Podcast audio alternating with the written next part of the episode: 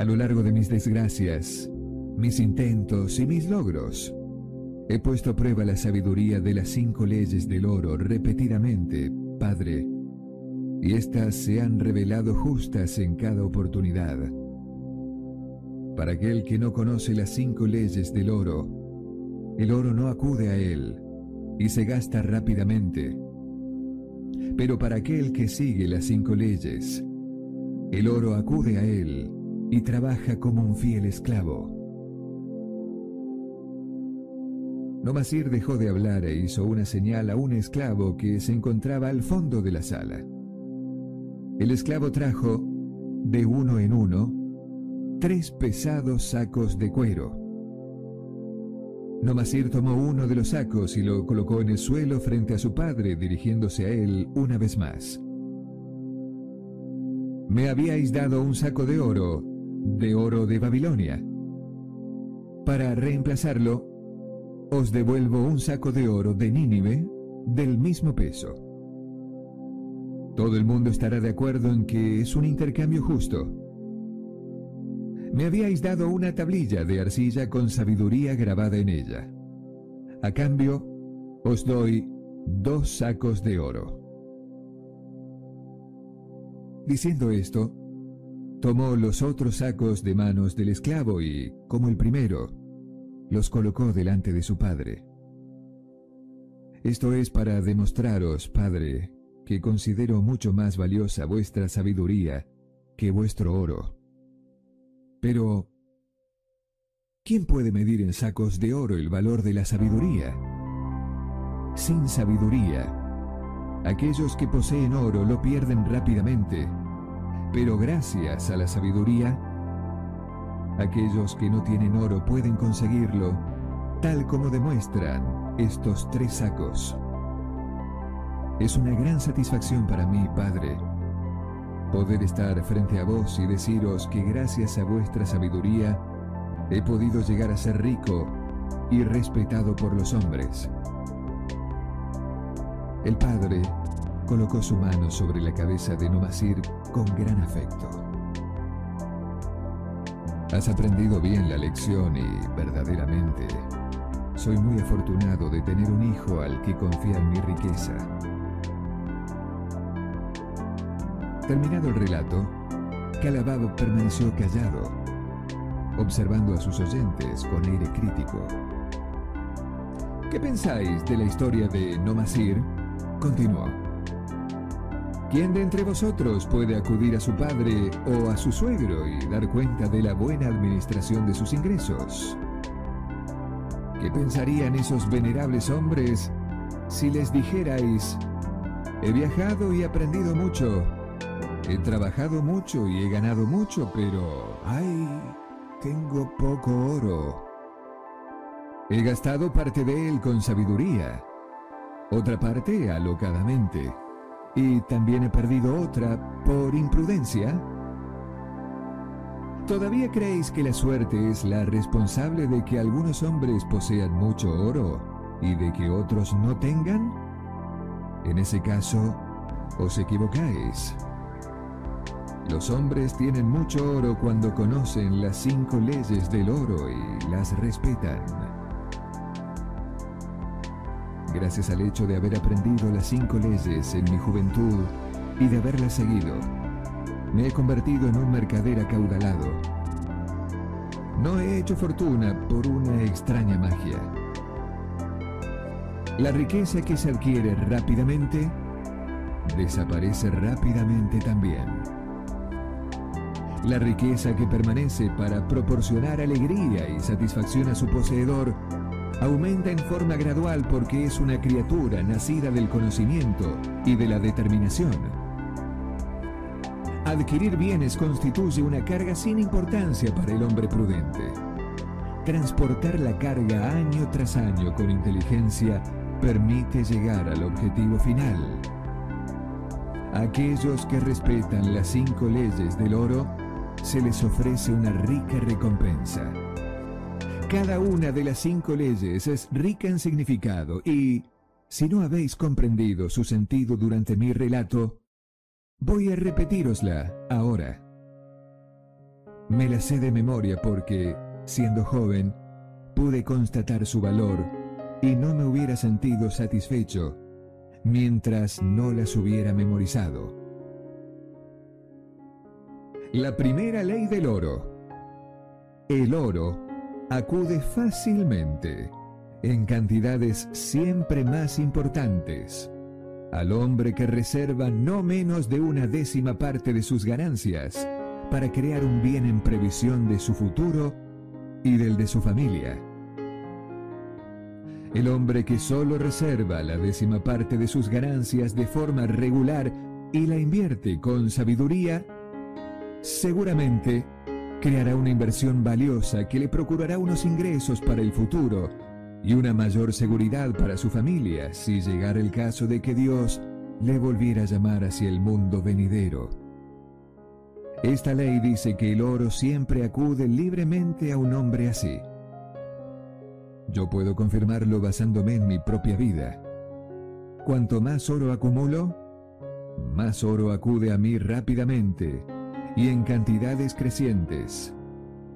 El oro que ahorro proporciona más, igual que lo hará el vuestro, y estas ganancias proporcionan otras ganancias. Así funciona la primera ley. La segunda ley del oro. El oro trabaja con diligencia y de forma rentable para el poseedor sabio que le encuentra un uso provechoso, multiplicándose incluso como los rebaños en los campos. Verdaderamente, el oro es un trabajador voluntarioso.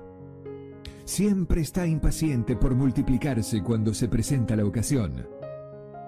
A todos los hombres que tienen un tesoro de oro reservado, se les presenta una oportunidad, permitiéndoles aprovecharla. Con los años, el oro se multiplica de manera sorprendente. La tercera ley del oro. El oro permanece bajo la protección del poseedor prudente que lo invierte según los consejos de hombres sabios. El oro se aferra al poseedor prudente aunque se trate de un poseedor despreocupado. El hombre que busca la opinión de hombres sabios en la forma de negociar con oro, aprende rápidamente a no arriesgar su tesoro y a preservarlo y verlo aumentar gozosamente. La cuarta ley del oro. El oro escapa al hombre que invierte sin objetivo en emprendimientos que no le son familiares o que no son aprobados por aquellos que conocen la forma de utilizar el oro. Para el hombre que tiene oro, pero que no tiene experiencia en los negocios, muchas inversiones parecen provechosas. A menudo, estas inversiones comportan un riesgo, y los hombres sabios que las estudian demuestran prontamente que son muy poco rentables. Así, el poseedor de oro inexperto que se fía de su propio juicio y que invierte en una empresa con la que no está familiarizado, descubre a menudo que su juicio es incorrecto y paga su inexperiencia con parte de su tesoro. Sabio es quien invierte sus tesoros según los consejos de hombres expertos en el arte de administrar el oro. La quinta ley del oro. El oro huyó del hombre que lo fuerza en ganancias imposibles, que sigue el seductor consejo de defraudadores y estafadores, o que se fía de su propia inexperiencia y de sus románticas intenciones de inversión. El nuevo poseedor de oro siempre se encontrará con proposiciones estrambóticas que son tan emocionantes como la aventura estas dan la impresión de proporcionar unos poderes mágicos a su tesoro que lo hacen capaz de conseguir ganancias imposibles. Pero, verdaderamente, desconfiad. Los hombres sabios conocen bien las trampas que se ocultan tras cada plan que pretende enriquecer de forma repentina. Recordad a los hombres ricos de Nínive que no se arriesgaban a perder su capital ni a estancarlo en inversiones no rentables. Aquí termina mi historia de las cinco leyes del oro. Al contárosla, os he revelado los secretos de mi propio éxito. Sin embargo, no se trata de secretos, sino de grandes verdades que todos los hombres deben aprender primero y seguir después si desean escapar de la masa que, como los perros salvajes, se preocupa todos los días por su ración de pan. Mañana entraremos en Babilonia. Observad con atención. Mirad la llama eterna que arde en lo alto del templo de Bel. Ya veremos la ciudad dorada. Mañana, cada uno de vosotros tendrá oro, el oro que tanto os habéis ganado con vuestros fieles servicios.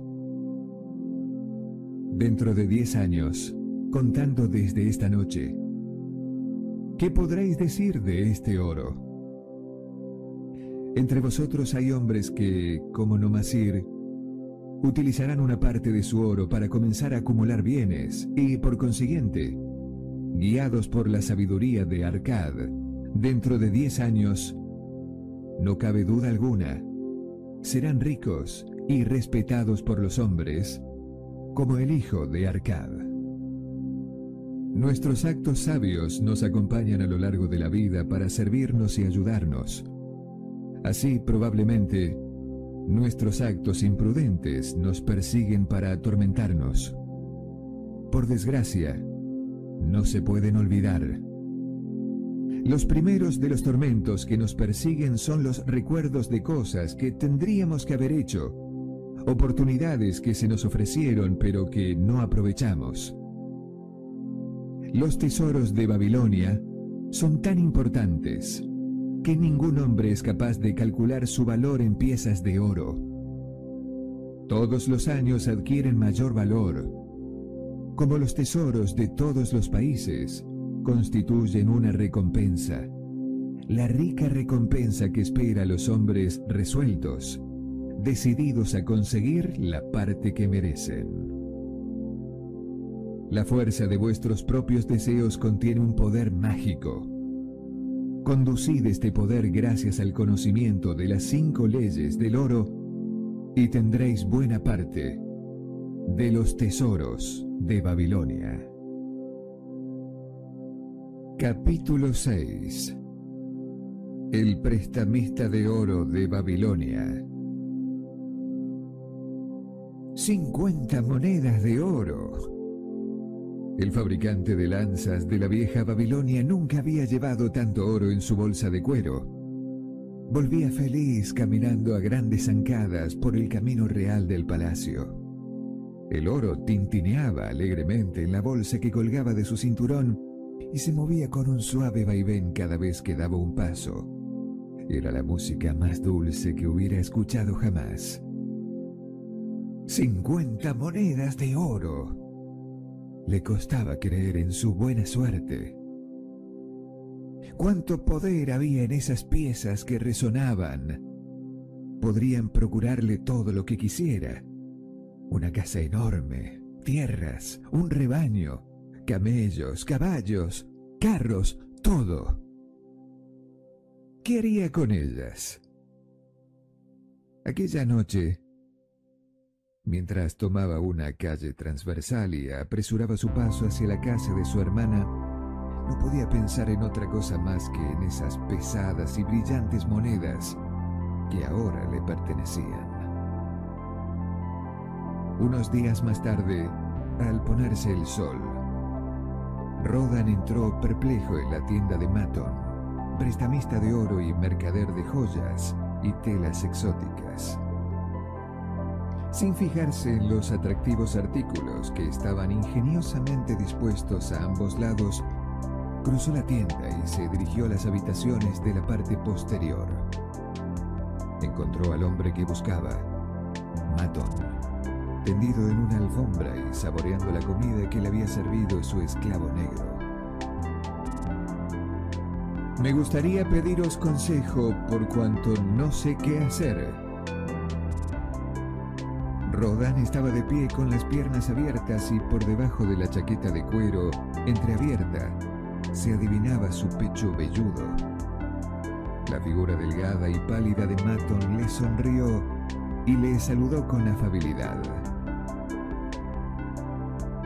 ¿Qué necedades habrás cometido para venir a pedir los favores del prestamista de oro? ¿Has tenido mala suerte en el juego? ¿Acaso alguna mujer te ha desplumado hábilmente? Desde que te conozco, nunca has solicitado de mí para resolver tus asuntos. No, no, nada de eso. No busco oro. Vengo porque espero que puedas darme un sabio consejo. Escuchad, escuchad lo que dice este hombre. Nadie viene a ver al prestamista de oro para que le dé un consejo. Mis oídos me están jugando una mala pasada. Oyen correctamente. ¿Cómo es posible? Rodan, el fabricante de lanzas, es más astuto que nadie. Por eso visita Maton, no para pedirle que le preste oro, sino para pedirle consejo. Hay muchos que vienen a pedirme oro para pagar sus caprichos, pero no quieren que los aconseje. Pero, ¿quién mejor que el prestamista para aconsejar a los muchos hombres que acuden a él? Comerás conmigo, Rodan, continuó diciendo. Esta noche, tú serás mi invitado. ¡Ando! ordenó a su esclavo negro. Extiende una alfombra para mi amigo Rodan, el fabricante de lanzas, que ha venido para que le aconseje. Será mi invitado de honor. Tráele mucha comida y el mejor vino para que se complazca en beber. Ahora, dime, ¿qué es lo que te acongoja? Se trata del regalo del rey. El regalo del rey. El rey te ha hecho un regalo que te causa problemas. ¿Qué clase de regalo? Me dio 50 monedas de oro porque le gustó mucho el diseño de las nuevas lanzas de la Guardia Real y ahora estoy muy apurado. A cualquier hora del día me siento acosado por personas que querrían compartirlas conmigo. Es natural hay muchos hombres que querrían tener más oro del que tienen y que aquellos que lo obtienen fácilmente lo compartieran con ellos. Pero, ¿no puedes decirles que no? ¿No eres lo bastante fuerte como para defenderte? Hay muchos días que puedo decir que no, pero otras veces es más fácil decir que sí. ¿Puede alguien negarse a compartir este dinero con su hermana, a la que se siente muy unido? Seguramente tu hermana no querrá privarte de la alegría de tu recompensa. Pero es por amor a su marido Aramán, a quien ella desea haber convertido en un rico mercader. Cree que nunca ha tenido suerte y quiere que le preste el oro para que pueda convertirse en un próspero mercader y después devolverme el dinero con los beneficios. Amigo mío, prosiguió Maton, este asunto que quieres discutir es muy interesante. El oro da a quien lo posee una gran responsabilidad y cambia su posición social frente a los compañeros. Despierta el temor a perderlo o a ser engañado. Produce una sensación de poder y permite hacer el bien. Pero en otras ocasiones, las buenas intenciones pueden causar problemas. ¿Has oído hablar alguna vez del granjero de Nínive que era capaz de entender el lenguaje de los animales? No es el tipo de fábula que a los hombres les gusta contar en casa del herrero. Te la voy a contar para que aprendas que en la acción de tomar prestado o de prestar hay algo más que el paso del oro de una mano a otra. El granjero que entendía lo que decían los animales entre ellos, todas las noches se detenía solo para escuchar lo que hablaban. Una noche oyó al buey quejarse al asno de la dureza de su destino. Arrastro el arado desde la mañana hasta la noche. Poco importa que haga calor, que esté cansado o que la yunta me irrite el pescuezo. Igualmente tengo que trabajar. En cambio, tú eres una criatura hecha para el ocio. Decorado con una manta de colores, no tienes otra cosa que hacer que llevar a nuestro amo a donde desee ir. Cuando no va a ninguna parte, descansas y pases durante el día entero. El asno, a pesar de sus peligrosos cascos, era de naturaleza buena y simpatizaba con el buey. Amigo mío, respondió, trabajas mucho y me gustaría aliviar tu suerte. Así que te contaré cómo puedes tener un día de descanso. Por la mañana, cuando venga a buscarte el esclavo para la labranza, tiéndete en el suelo y empieza a mugir sin cesar para que diga que estás enfermo y que no puedes trabajar. El buey siguió el consejo del asno y, a la mañana siguiente, el esclavo se dirigió a la granja y le dijo al granjero que el buey estaba enfermo y que no podía arrastrar el arado. En este caso, dijo el granjero, unce al asno, pues de alguna manera hay que labrar la tierra. Durante todo el día el asno, que solamente había querido ayudar a su amigo, se vio forzado a hacer el trabajo del buey. Por la noche, cuando lo desengancharon del arado, tenía el corazón afligido, las piernas cansadas y le dolía el cuello porque la yunta se lo había irritado. El granjero se acercó al corral para escuchar. El buey empezó primero. Eres un buen amigo, Gracias a tu sabio consejo, he disfrutado de un día de descanso. En cambio yo, replicó el asno, soy un corazón compasivo que empieza por ayudar a un amigo y termina por hacer su trabajo. A partir de ahora, tú arrastrarás tu propio arado, porque he oído que el amo decía al esclavo que fuera a buscar al carnicero si todavía seguías enfermo. Espero que lo haga porque eres un compañero perezoso. Nunca más hablaron. Allí terminó su fraternidad. Rodar, ¿puedes explicarme la moraleja de esta fábula? Es una buena fábula, respondió Rodar, pero yo no veo la moraleja. No pensaba que fueras a descubrirla, pero hay una, y es muy simple. Si quieres ayudar a tu amigo, hazlo de forma que luego no recaigan sobre ti sus responsabilidades. No se me había ocurrido. Es una moraleja muy sabia. No deseo cargar con las responsabilidades de mi hermana y de su marido. Pero dime, tú que prestas dinero a tanta gente, ¿Acaso los que te piden dinero prestado no te lo devuelven? Matón sonrió con el gesto que permite la experiencia. ¿Acaso sería un buen préstamo si no me lo devolvieran? ¿No crees que el prestamista tiene que ser lo suficientemente listo como para juzgar con precaución si el oro que presta será de utilidad para el que lo pide prestado y después le será devuelto?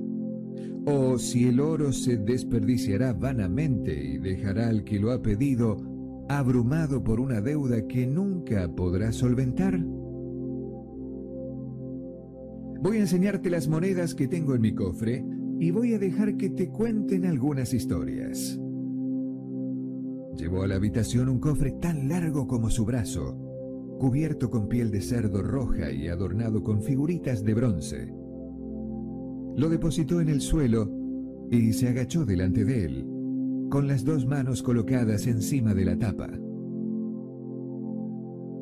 Exijo una garantía de cada persona a quien prestó dinero y la dejo en el cofre hasta que me devuelvan el dinero. Cuando lo hacen, se la devuelvo, pero si no lo hacen, Este depósito me recordará siempre a quien me ha traicionado.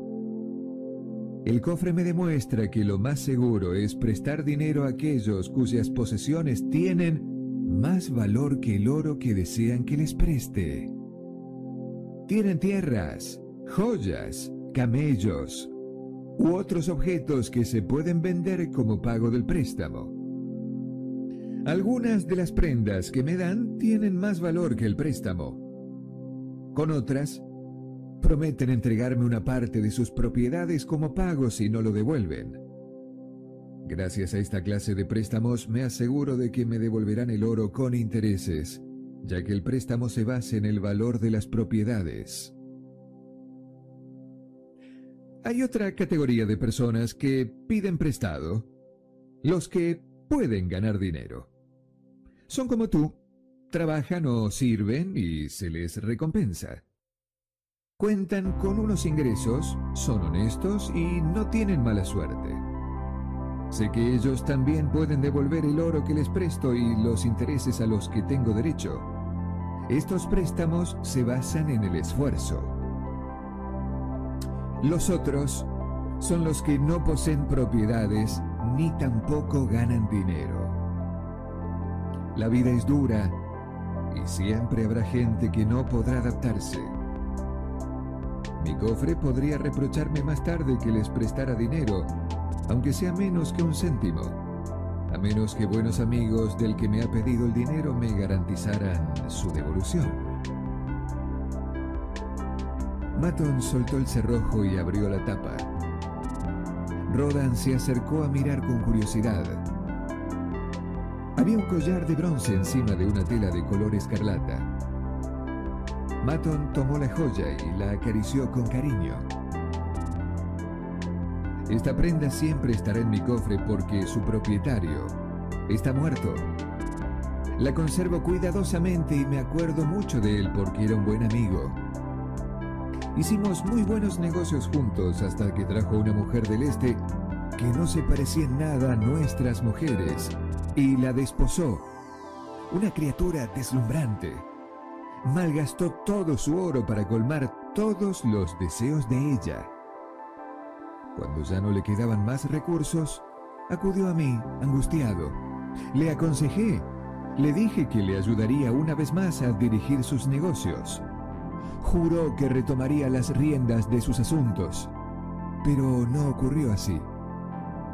Durante una pelea, aquella mujer le hundió un cuchillo en el corazón, de igual manera que él le había desafiado a que hiciera. ¿Y ella? Preguntó Rodan. Sí, este collar era suyo. Maton cogió la bella tela color escarlata. Presa de amargos remordimientos, se lanzó al Éufrates. Nunca me devolverán estos dos préstamos. El cofre te explica, Rodan, que los que piden dinero prestado y son muy apasionados constituyen un gran riesgo para el prestamista de oro. Ahora te voy a contar otra historia diferente. Busco un anillo esculpido en un hueso de buey. Esta joya es propiedad de un granjero. Yo compro las alfombras que sus mujeres tejen. Los saltamontes devastaron sus cosechas y sus trabajadores no tenían qué comer. Le ayudé y a la cosecha siguiente me devolvió el dinero. Más tarde volvió a visitarme y me dijo que un viajante le había hablado de unas extrañas cabras que había en unas lejanas tierras. Tenían el pelo tan suave y fino que sus mujeres podrían tejer las alfombras más bellas que se hubieran visto jamás en Babilonia. Quería poseer ese rebaño, pero no tenía dinero así que le presté el oro necesario para el viaje y la compra de las cabras. Ahora ya tiene su rebaño y el año que viene voy a sorprender a los amos de Babilonia con las alfombras más caras que nunca hayan tenido la oportunidad de comprar. Pronto le devolveré el anillo. Insiste en devolverme el dinero rápidamente. ¿Acaso hay personas que piden dinero prestado que hacen esto? inquirió Rodan. Si me piden dinero con el fin de ganarlo, lo adivino y acepto prestarlo. Pero si lo hacen para pagarse sus caprichos, te advierto que seas prudente si quieres recobrarlo. Cuéntame la historia de esta joya, pidió Rodan, mientras tomaba con sus manos un brazalete de oro incrustado de extraordinarias piedras. ¿Te interesan las mujeres, amigo mío? bromeó Maton. Soy bastante más joven que tú, replicó Rodan. De acuerdo, pero esta vez te imaginas un romance donde no lo hay. La propietaria es gorda y está arrugada y habla tanto para decir tan poco que me enfurece. Antaño tenía mucho dinero y su hijo y ella eran buenos clientes, pero les cayeron desgracias. Le hubiera gustado hacer un mercader de su hijo. Un día vino a mi casa y me pidió prestado para que su hijo pudiera asociarse con el propietario de una caravana que viajaba con sus camellos y trocaba en una ciudad lo que compraba en otra. El hombre demostró ser un canalla, porque dejó al pobre chico en una ciudad lejana, sin dinero y sin amigos, tras abandonarlo mientras dormía. Quizá cuando sea adulto, me devolverá el dinero. Desde entonces, no recibo ningún interés por el préstamo, solo palabras vanas. Pero reconozco que las joyas valen el préstamo. ¿Y esta mujer te pidió algún consejo sobre este préstamo?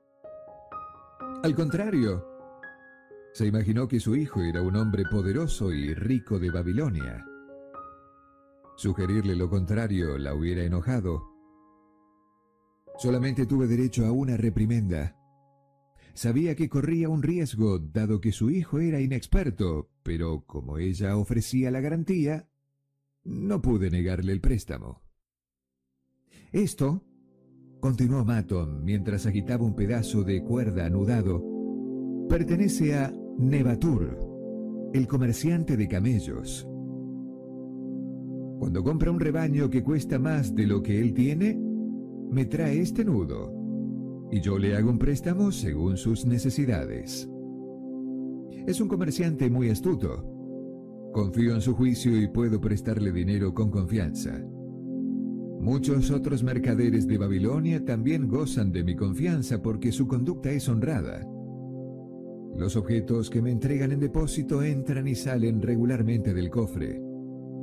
Los buenos mercaderes forman un activo en nuestra ciudad y, para mí, es beneficioso ayudarles a mantener vivo el comercio para que Babilonia sea próspera. Maton tomó un escarabajo esculpido en una turquesa y lo lanzó desdeñosamente al suelo. Es un insecto de Egipto. Al joven que posee esta piedra no le importa demasiado que algún día yo recupere el oro. Cuando se lo reclamo, me responde, ¿Cómo puedo devolverte el dinero si la desgracia se cierne sobre mí? Tienes a otros. ¿Qué puedo hacer? El objeto pertenece a su padre, un hombre de valor pero que no es rico y que empeñó sus tierras y su rebaño para ayudar a su hijo en sus emprendimientos. Al principio el joven tuvo éxito y luego se puso demasiado ansioso por enriquecerse. Por culpa de su inexperiencia, sus tentativas se fueron al traste. Los jóvenes son ambiciosos. Les gustaría conseguir las riquezas rápidamente y las cosas deseables que aporta. Para asegurarse una fortuna rápida, piden dinero prestado imprudentemente. Como es su primera experiencia, no pueden comprender que una deuda que no sea devuelta es como un agujero profundo al que podemos descender rápidamente y en el que podemos debatirnos en vano durante mucho tiempo. Es un agujero de penas y lamentos donde la luz del sol se ensombrece y la noche perturba un sueño agitado.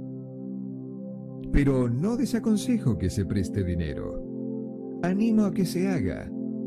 Lo recomiendo en el caso de que se haga con un fin loable. Yo mismo tuve mi primer gran éxito como mercader con dinero prestado. Pero, ¿qué debe hacer un prestamista en un caso así? El joven ha perdido la esperanza y no hace nada. Se ha desanimado. No se esfuerza por devolver el dinero. Y yo no quiero despojar a su padre de sus tierras y de su ganado. Me has contado muchas historias interesantes, pero no has contestado a mi pregunta.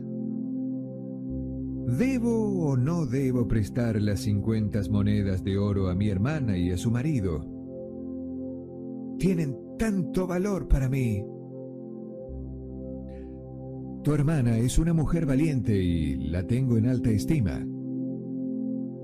Si su marido viniera a verme para pedirme 50 monedas de oro, le preguntaría para qué iba a emplearlas.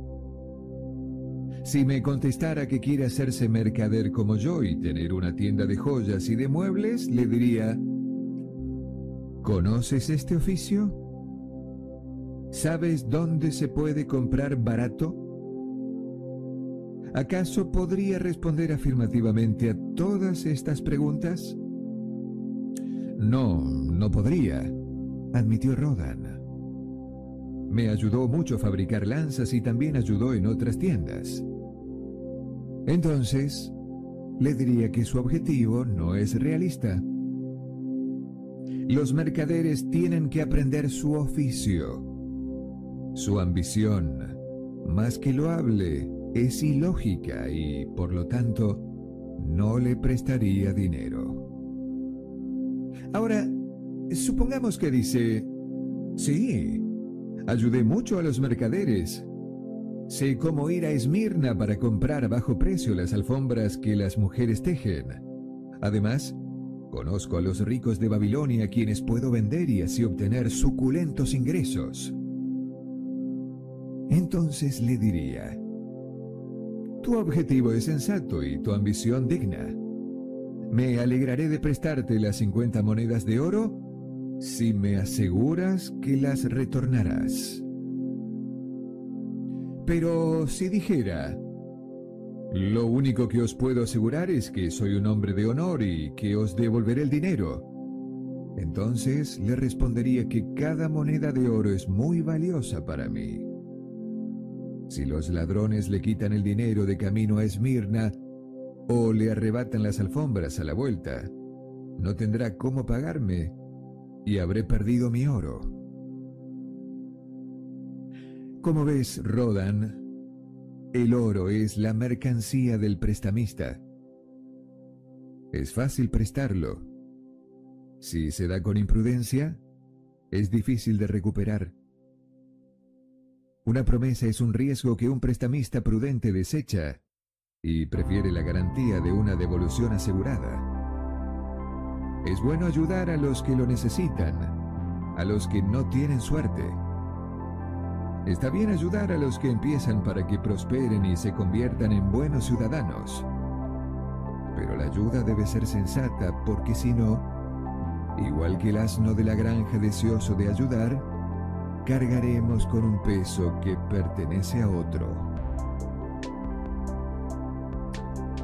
Sigo alejándome de tu pregunta, Rodan. Pero escucha mi respuesta. Guarda tus 50 monedas de oro. Son la justa recompensa de tu trabajo y nadie puede obligarte a compartirlas, a menos que lo desees. Si quisieras prestarlas para que te dieran más oro, deberías hacerlo con precaución y en distintos sitios. No me gusta ni el oro que duerme ni tampoco los grandes riesgos. ¿Cuántos años has trabajado como fabricante de lanzas? Tres años. Además del regalo del rey, ¿cuánto dinero has guardado? Tres monedas de oro. O sea que cada año que has trabajado te has privado de cosas buenas para ahorrar una moneda de entre tus ganancias. Claro. Entonces, Quizás privándote de las cosas buenas, podrías ahorrar 50 monedas de oro en 50 años. Sería el fruto de toda una vida. ¿Y crees que tu hermana arriesgaría los ahorros de tus 50 años de trabajo para que su marido diera los primeros pasos como mercader? No, visto de esta manera no. Entonces, ve a verla y dile que has estado tres años trabajando todos los días de la mañana a la noche, excepto en los días de ayuno y te has privado de muchas cosas que deseabas ardientemente. Por cada año de trabajo y de abnegación, has conseguido una moneda de oro. Dile, eres mi hermana predilecta y deseo que tu marido emprenda un negocio donde pueda prosperar mucho. Si puede presentarme un plan que a mi amigo Matton le parezca sensato y realista, entonces le prestaré gustosamente mis ahorros de un año entero para que tenga la oportunidad de demostrar que puede tener éxito. Haz lo que te digo y, si tiene talento para triunfar, tendrá que demostrarlo.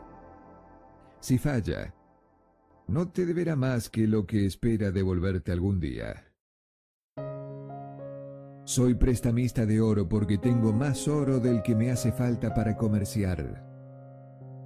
Deseo que mi excedente de oro trabaje para los demás y así me aporte más oro. No me quiero arriesgar a perder mi oro porque he trabajado mucho y me he privado de muchas cosas para ahorrarlo. Así que no voy a prestarlo a quien no merezca mi confianza y me asegure que me será devuelto. Tampoco lo prestaré si no estoy convencido de que los intereses de este préstamo me serán devueltos con prontitud. Te he contado, Rodan, algunos secretos de mi cofre. Estos secretos te han revelado las debilidades de los hombres y su ansiedad por pedir dinero prestado, aunque no siempre tengan los medios seguros para devolverlo. Con estos ejemplos, te darás cuenta de que muchas veces la gran esperanza de estos hombres sería adquirir grandes ganancias si tuvieran dinero y que simplemente se trata de falsas esperanzas porque no tienen ni la habilidad ni la experiencia necesaria para realizarlas. Ahora tú, Rodan, posees el oro que podría producirte más oro. Estás muy cerca de convertirte, como yo, en un prestamista de oro. Si conservas tu tesoro, te aportará generosos intereses. Será una fuente de abundante placer y será provechoso para el resto de tu vida. Pero si lo dejas escapar, será una fuente tan constante de penas y lamentos que nunca lo olvidarás. ¿Qué es lo que más deseas para el oro que contiene tu bolsa de cuero? Guardarlo en un lugar seguro. Has hablado con sensatez, respondió Matton en tono de aprobación. Tu primer deseo es la seguridad. ¿Crees que bajo la custodia de tu cuñado estarás seguro y al abrigo de cualquier pérdida? Me temo que no, porque no es prudente en su forma de guardar el oro. Entonces, no te dejes influir por los estúpidos sentimientos hacia cualquier persona que te llevan a confiar tu bien. Si quieres ayudar a tu familia o a tus amigos, Encuentra otros medios que no sean arriesgarte a perder tu tesoro. No olvides que el oro escapa inesperadamente a los que no saben guardarlo, ya sea por extravagancia o dejando que los otros lo pierdan por ti. Después de la seguridad, ¿qué es lo que más deseas para tu tesoro? Que me produzca más oro Vuelves a hablar con sensatez. Tu oro tiene que darte ganancias y crecer. El dinero que se presta sabiamente puede incluso duplicarse antes de que te hagas viejo. Si te arriesgas a perder tu dinero, también te arriesgas a perder todo lo que te pueda reportar. De modo que no debes dejarte influir por los planes fantásticos de hombres imprudentes que piensan que saben la forma de hacer que tu oro produzca ganancias extraordinarias. Son planes forjados por soñadores inexpertos que no conocen las leyes seguras y fiables del comercio Sé conservador en cuanto a las ganancias que el oro pueda producirte y en cuanto a lo que puedes ganar y así, saca tu partido de tu tesoro. Invertir el oro contra una promesa de ganancias usureras es ir a perderlo. Intenta asociarte con hombres hábiles y emprender negocios cuyo éxito esté asegurado, para que tu tesoro salga ganando y esté en lugar seguro gracias a vuestra astucia y experiencia. De esta forma evitarás las desgracias que acompañan a la mayoría de los hijos de los hombres a quienes Dios confía el oro. Cuando Rodan quiso agradecerle su sabio consejo, este no le escuchó y dijo, El regalo del rey te procurará mucha sabiduría. Si guardas las 50 monedas de oro, tendrás que ser discreto tendrás tentaciones de invertir en muchos proyectos. Te darán muchos consejos. Tendrás muchas oportunidades de obtener grandes beneficios. Antes de prestar ninguna moneda de oro, tienes que asegurarte de que te será devuelta. Si quieres más consejos, vuelve a visitarme. Te los daré gustosamente. Antes de irte, lee lo que grabé en la tapa del cofre. Se puede aplicar tanto al prestamista como al que pide el dinero prestado. Más vale un poco de precaución que mucho que lamentar.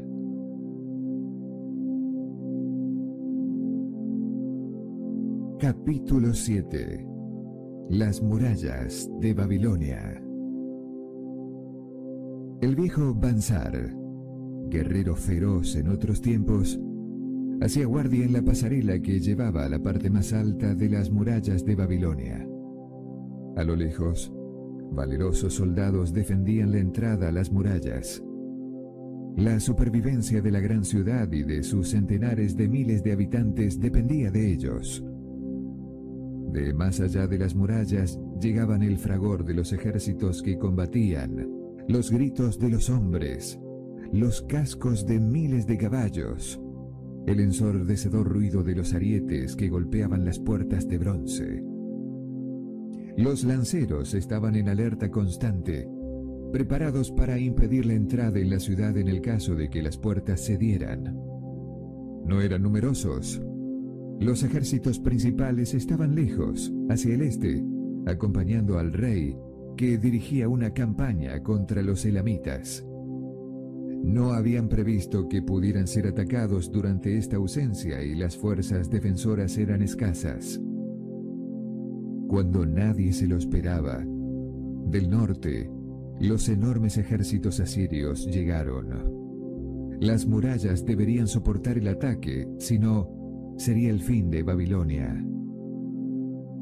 Alrededor de Bansar, con expresión espantada, se agrupaban numerosos ciudadanos que se informaban ansiosamente sobre la evolución de los combates.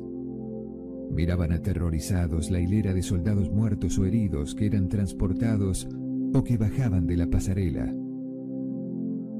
Tras haber rodeado la ciudad durante tres días, el asalto estaba llegando al momento crucial el enemigo había concentrado sus fuerzas en aquella parte de la muralla y en aquella puerta. Las defensas, situadas en la parte superior de la muralla, mantenían a raya a los adversarios que intentaban escalar las paredes de la muralla mediante plataformas o escaleras echándoles aceite hirviendo o tirando lanzas a los que conseguían llegar hasta lo más alto. Los enemigos respondían disponiendo una línea de arqueros que proyectaban una lluvia de flechas contra los babilonios. El viejo Bansar ocupaba un puesto elevado, desde donde podía ver muy bien todo lo que ocurría. Se encontraba muy cerca del centro de los combates y era el primero en percibir los ataques frenéticos del enemigo. Un comerciante de edad avanzada se le acercó. Decidme, por favor, no podrán entrar, ¿verdad? Suplicó juntando las dos manos. Mis hijos están acompañando a nuestro buen rey. No hay nadie para proteger a mi anciana esposa. Robarán todas nuestras posesiones, tomarán todas nuestras reservas. Nosotros ya somos viejos, demasiado para poder servir como esclavos. Nos moriremos de hambre, pereceremos. Decidme que no podrán entrar en la ciudad. Cálmate, buen comerciante, respondió el guardia. Las murallas de Babilonia son fuertes. Vuelve al bazar y di a tu mujer que las murallas os protegerán a vosotros y a vuestros bienes tanto como a los ricos tesoros del rey. Permanece cerca de la muralla para que no te alcance una flecha. Una mujer con un bebé en brazos ocupó el lugar del hombre que se retiraba. Sargento, ¿qué noticias hay del combate? Decidme la verdad para que pueda tranquilizar a mi pobre esposo. Está en cama con una gran fiebre producida por sus terribles heridas, pero insiste en protegerme con su armadura y su lanza, porque estoy preñada. Dice que la venganza del enemigo sería terrible en el caso de que entrara. Tienes buen corazón porque eres madre y lo volverás a hacer. Las murallas de Babilonia te protegerán a ti y a tus hijos. Son altas y sólidas ¿No oyes los gritos de nuestros valientes defensores que tiran calderos de aceite hirviendo a los que intentan escalar los muros? Sí, y también oigo el bramido de los arietes que chocan contra nuestras puertas. Vuelve con tu marido. Dile que las puertas resistirán el embate de los arietes. Dile también que les espera una lanza a los que escalan las murallas. Ve con cuidado y date prisa en llegar a los edificios donde estarás más segura. Banzar se apartó para dejar vía libre a los refuerzos armados cuando pasaban muy cerca de él con su pesada marcha y los escudos de bronce que tintineaban. Una niña tiró del cinturón a Banzar. Decidme, por favor, soldado, ¿estamos seguros? preguntó. Oigo ruidos terribles de hombres que sangran. Tengo tanto miedo. ¿Qué será de nuestra familia, mi madre, mi hermanito y el bebé? El viejo militar tuvo que cerrar los ojos y levantar la barbilla mientras alzaba a la niña. No tengas miedo, pequeña, le dijo. Las murallas de Babilonia os protegerán a ti, a tu madre, a tu hermanito y al bebé. La buena reina Semiramis hace cien años las hizo construir para proteger a gente como tú. Vuelve y di a tu madre, a tu hermanito y al bebé, que las murallas de Babilonia los protegerán y que no tienen de qué temer. Todos los días, el viejo Bansar permanecía en su puesto y observaba cómo los recién llegados subían a la pasarela y combatían hasta que, heridos o muertos, los bajaban. A su alrededor, una muchedumbre de ciudadanos atemorizados y ansiosos quería saber si las murallas aguantarían. Él daba a todos la misma respuesta con la dignidad del viejo soldado. Las murallas de Babilonia os protegerán. Durante tres semanas y cinco días, continuó el ataque con renovada violencia. Cada día la mandíbula de Bansar se crispaba más y más, pues el paso, lleno de sangre de los numerosos heridos, se había convertido en un lodazal por el flujo interminable de hombres que subían y bajaban tambaleantes. Todos los días, los atacantes masacrados se amontonaban en pilas ante la muralla, Todas las noches, sus camaradas los transportaban y enterraban. Para la quinta noche de la última semana, el clamor disminuyó. Los primeros rayos del sol iluminaron la llanura cubierta de grandes nubes de polvo que levantaban los ejércitos en retirada. Un inmenso grito se alzó entre los defensores. No había duda sobre lo que quería decir. Fue repetido por las tropas que esperaban detrás de las murallas, por los ciudadanos en las calles. Barrió la ciudad con la violencia de una tempestad. La gente salió precipitadamente de sus hogares. Una muchedumbre delirante llenó las calles. Los sentimientos de miedo reprimidos durante semanas se transformaron en un grito de alegría salvaje. De lo alto de la gran torre del Bell salieron las llamas de la victoria. Una columna de humo azul se alzó en el cielo para llevar bien lejos su mensaje. Una vez más, las murallas de Babilonia habían repelido a un enemigo poderoso y feroz, dispuesto a saquear sus ricos tesoros y a dominar a sus ciudadanos y reducirlos a la esclavitud. La ciudad de Babilonia sobrevivió varios siglos porque estaba completamente protegida. De otra manera, no lo habría conseguido. Las murallas de Babilonia ilustran bien las necesidades del hombre y su deseo de estar protegido. Este deseo es inherente a la raza humana. Hoy en día es tan fuerte como en la antigüedad, pero nosotros hemos imaginado más amplios y mejores planes para alcanzar este fin. Hoy, apostados tras los muros inexpugnables de los seguros, las cuentas bancarias y las inversiones fiables, podemos protegernos de las tragedias inesperadas que pueden surgir en cualquier momento. No podemos permitirnos vivir sin estar protegidos adecuadamente. Capítulo 8 El tratante de camellos de Babilonia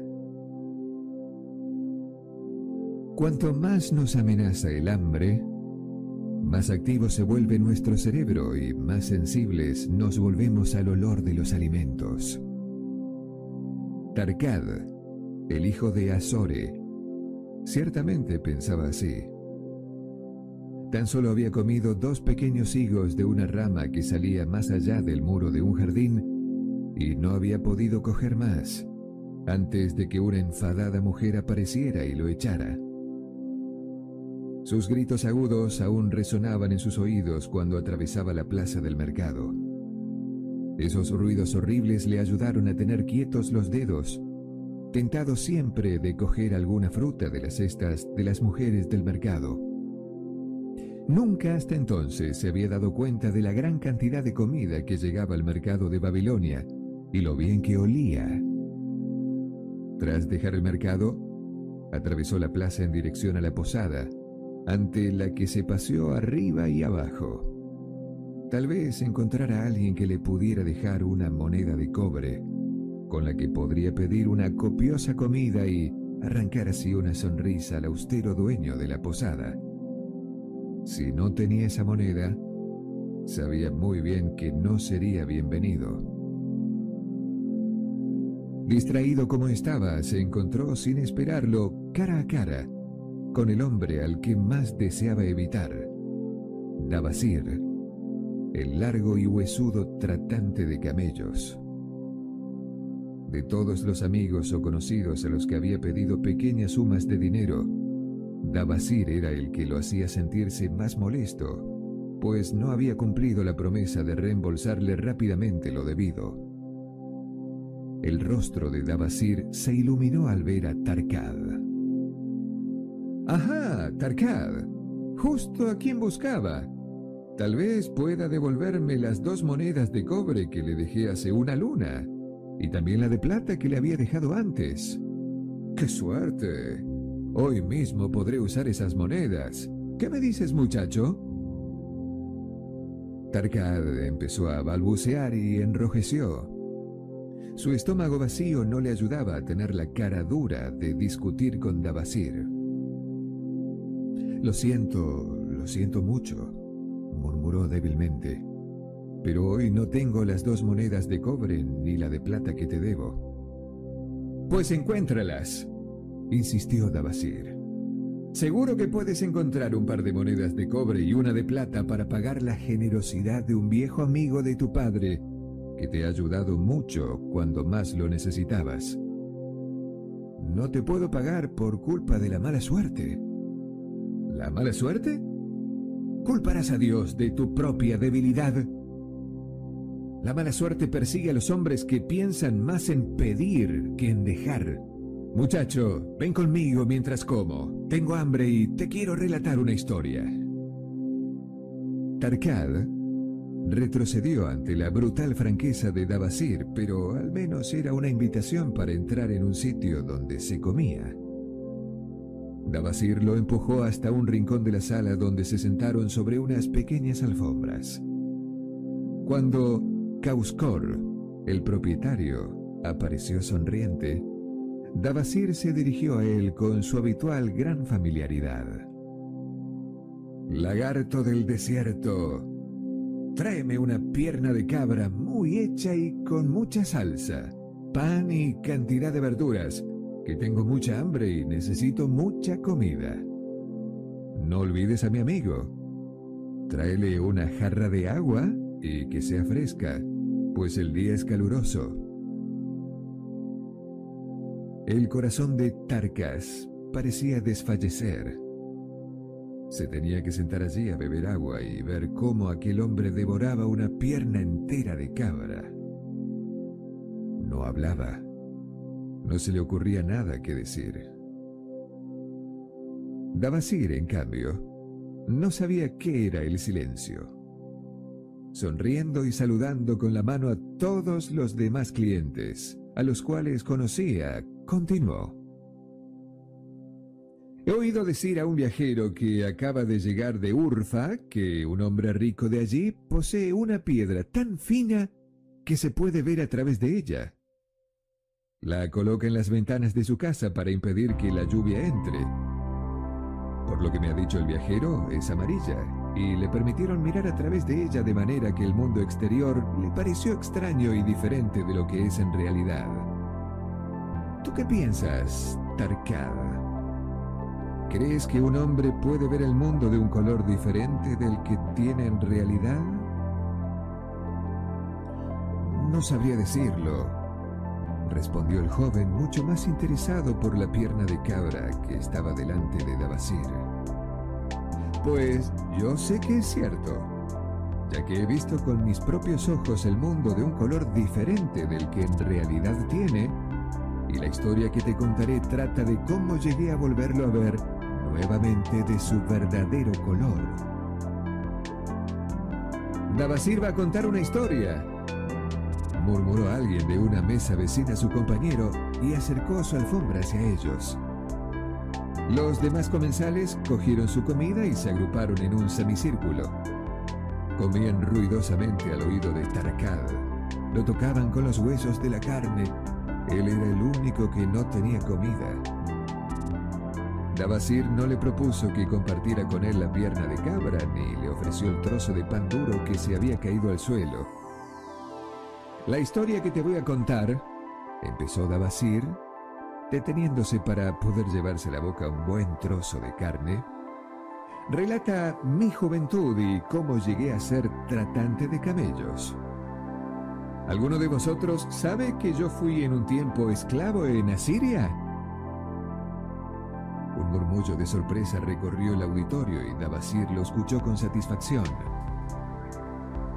Cuando era joven, continuó después de otro goloso ataque a la pierna de cabra, aprendí el oficio de mi padre, la fabricación de sillas de montar.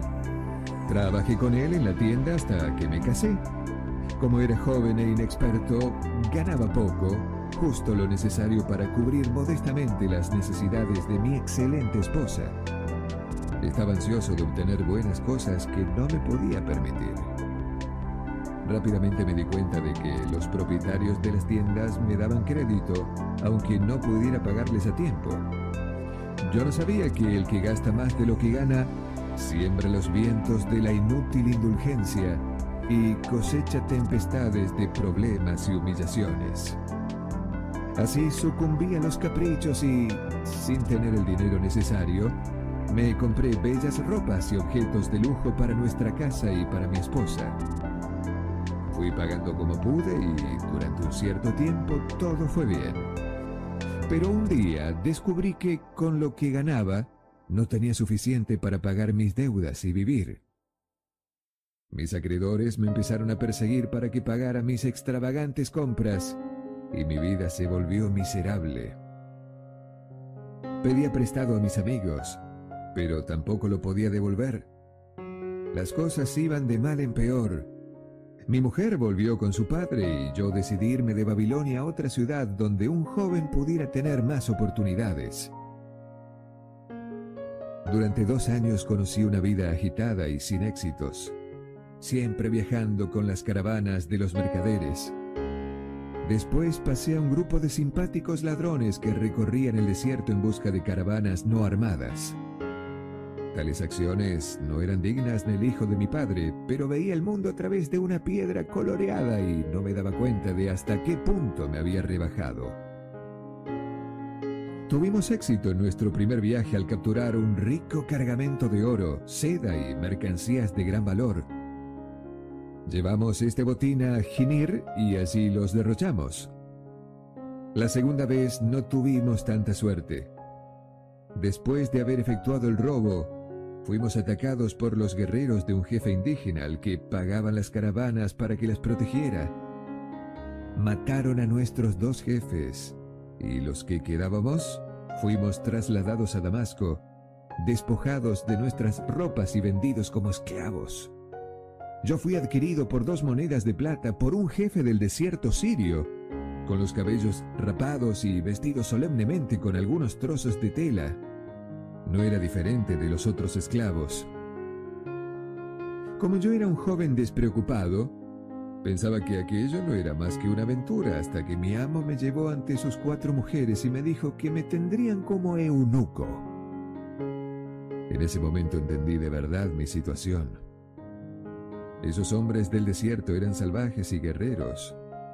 Yo estaba sujeto a la voluntad de ellos, desprovisto de armas y sin esperanza de huir.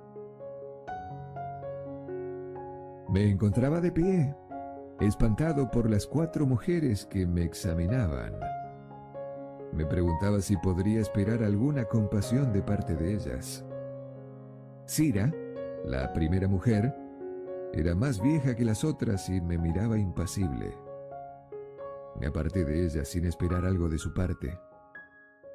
La siguiente, de una belleza despreciativa, me miraba con tanta indiferencia como si fuera un gusano en la tierra. Las dos más jóvenes reían como si aquello fuese una broma divertida. El tiempo que esperé su veredicto me pareció un siglo cada una parecía dejar la decisión final a las demás. Finalmente, Cira habló con una voz gélida. Tenemos muchos eunucos, pero solo unos pocos guardianes de camellos. Y además no sirven para nada. Hoy mismo he de ir a ver a mi madre enferma y no tengo ningún esclavo en el que pueda confiar para ocuparse de mi camello. Pregunta a este esclavo si sabe conducir uno. Entonces mi amo me preguntó, ¿qué sabes de camellos? Luchando por esconder mi entusiasmo, respondí, sé hacer que se arrodillen, los sé cargar y los sé conducir durante largos viajes sin cansarme. Y si es necesario, puedo reparar sus arneses. El esclavo sabe bastante, observó mi amo. Si ese es tu deseo, Sira, haz de este hombre tu camellero. Así fui dado a Sira y ese mismo día la conduje tras un largo viaje en camello al lado de su madre enferma. Aproveché la ocasión para agradecerle su intervención y decirle que no era esclavo de nacimiento, sino hijo de un hombre libre, un honorable fabricante de sillas de Babilonia. También le conté mi historia. Sus comentarios me desconcertaron y más tarde reflexioné largamente sobre lo que me había dicho. ¿Cómo puedes llamarte a ti mismo hombre libre? me dijo, cuando tu debilidad te ha llevado a esta situación. Si un hombre tiene alma de esclavo, ¿no se convertirá en uno sin importar su cuna, tal como el agua busca su nivel? Y si alguien tiene alma de hombre libre, ¿no se hará respetar y honrar en su ciudad, aunque no lo haya acompañado la suerte? Durante un año fui esclavo y viví con esclavos, pero no podía convertirme en uno de ellos. Un día Sira me preguntó, ¿Por qué te quedas solo en tu tienda por la noche cuando los otros esclavos se juntan en agradable compañía? A ello respondí, pensé en lo que me dijisteis. Me pregunté si tenía alma de esclavo. No puedo unirme a ellos, por eso me mantengo al margen. Yo también me mantengo al margen, me confió. Yo tenía una gran dote, por eso mi Señor se casó conmigo. Pero no me desea y lo que toda mujer desea más ardientemente es ser deseada. Por eso, y como soy estéril y no tengo hijos, me he de mantener al margen. Si yo fuera un hombre, preferiría la muerte antes de ser esclavo. Pero las leyes de nuestra tribu hacen de las mujeres verdaderas esclavas. ¿Qué pensáis de mí ahora? ¿Que tengo alma de hombre libre o de esclavo? Le pregunté repentinamente. ¿Quieres devolver las deudas que contrajiste en Babilonia? Replicó ella. Sí que lo quiero, pero no veo cómo podría lograrlo. Si dejas que los años pasen sin preocuparte y sin hacer esfuerzo alguno para devolver ese dinero, entonces Tienes alma de esclavo. No puede ser de otra manera si un hombre no se respeta a sí mismo. Nadie se puede respetar si no paga las deudas que ha contraído. Pero, ¿qué puedo hacer si soy esclavo en Siria? Sé esclavo en Siria, ya que eres un ser débil. No soy un ser débil, contesté. Entonces, pruébalo. ¿Cómo? ¿Acaso tu reino lucha contra sus enemigos con todas las fuerzas que tiene y de todas las maneras que puede? Tus deudas son tus enemigos. Te hicieron huir de Babilonia. Dejaste que se acumularan y se hicieron demasiado grandes para ti. Si las hubieras combatido como un hombre, las habrías derrotado y hubieras sido una persona honrada por los de tu ciudad mas no tuviste valor para hacerlo. Y mírate, tu orgullo te ha dejado y has ido de desgracia en desgracia hasta que has terminado de esclavo en Siria. Pensé mucho en estas desagradables acusaciones y desarrollé diversas teorías exculpatorias para probarme que en mi interior no era un esclavo, pero no tuve oportunidad de utilizarlas. Tres días más tarde, la sirvienta de Sira me vino a buscar para conducirme ante mi ama. Mi madre ha vuelto a caer muy enferma, dijo. Unce los dos mejores camellos de mi marido. Átales odres llenas de agua y carga las alforjas para un largo viaje. La criada te dará la comida en la tienda de cocina. Cargué los camellos preguntándome la razón de tanta comida que me daba la criada, pues la casa de la madre de mi ama estaba menos de una jornada de viaje. La sirvienta montó en el segundo camello y yo conduje el de Sira. Cuando llegamos a la casa de su madre, empezaba a hacerse de noche. Sira despidió a la criada y me dijo, Dabasir, ¿Tienes alma de hombre libre o de esclavo? Alma de hombre libre, respondí. Ahora tienes la oportunidad de probarlo. Tu amo ha bebido mucho y sus hombres están embotados. Coge los camellos y huye. En ese saco tienes vestidos de tu amo para disfrazarte. Yo diré que has robado los camellos y que has escapado mientras visitaba a mi madre enferma. Tenéis alma de reina, le dije. Me gustaría poder haceros feliz. No espera la felicidad a la mujer que huye de su marido para buscarla en tierras lejanas entre extranjeros. Toma tu propio camino y que te proteja Dios del desierto, pues la ruta es larga, sin comida ni agua. Sin necesidad de que me lo dijeran dos veces, le agradecí calurosamente y me fui en medio de la noche. No conocía aquel extraño país y solo tenía una vaga idea de la dirección que había de seguir para llegar a Babilonia. Pero me adentré valientemente en el desierto hacia las colinas Iba montado en un camello y aviaba al otro. Viajé durante toda la noche y el día siguiente lleno de ansiedad, conocedor de la suerte reservada a los esclavos que roban la propiedad de sus amos e intentan huir. Hacia el final de la tarde llegué a un país árido, tan inhabitable como el desierto. Las agudas piedras herían las patas de mis fieles camellos que lentamente y con gran esfuerzo elegían la ruta. No encontré hombre ni bestia y pude comprender con facilidad por qué evitaban aquella inhóspita tierra. A partir de entonces, el viaje fue como pocos hombres pueden contar haber tenido. Día tras día avanzamos lentamente. El calor del sol era despiadado. Ya no teníamos agua ni comida. Al final del noveno día, Resbalé de mi montura con el sentimiento de que era demasiado débil para volver a montar y que con toda seguridad moriría en aquel país deshabitado. Me tendí en el suelo y dormí. Solo me desperté con las primeras luces del alba. Me senté y miré a mi alrededor. Había un nuevo frescor en el aire de la mañana. Mis camellos estaban tumbados cerca de allí.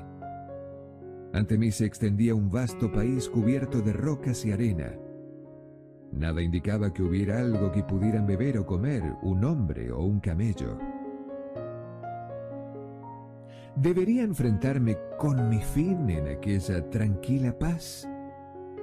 Mi mente estaba más clara de lo que nunca había estado. Mi cuerpo parecía carecer ya de importancia.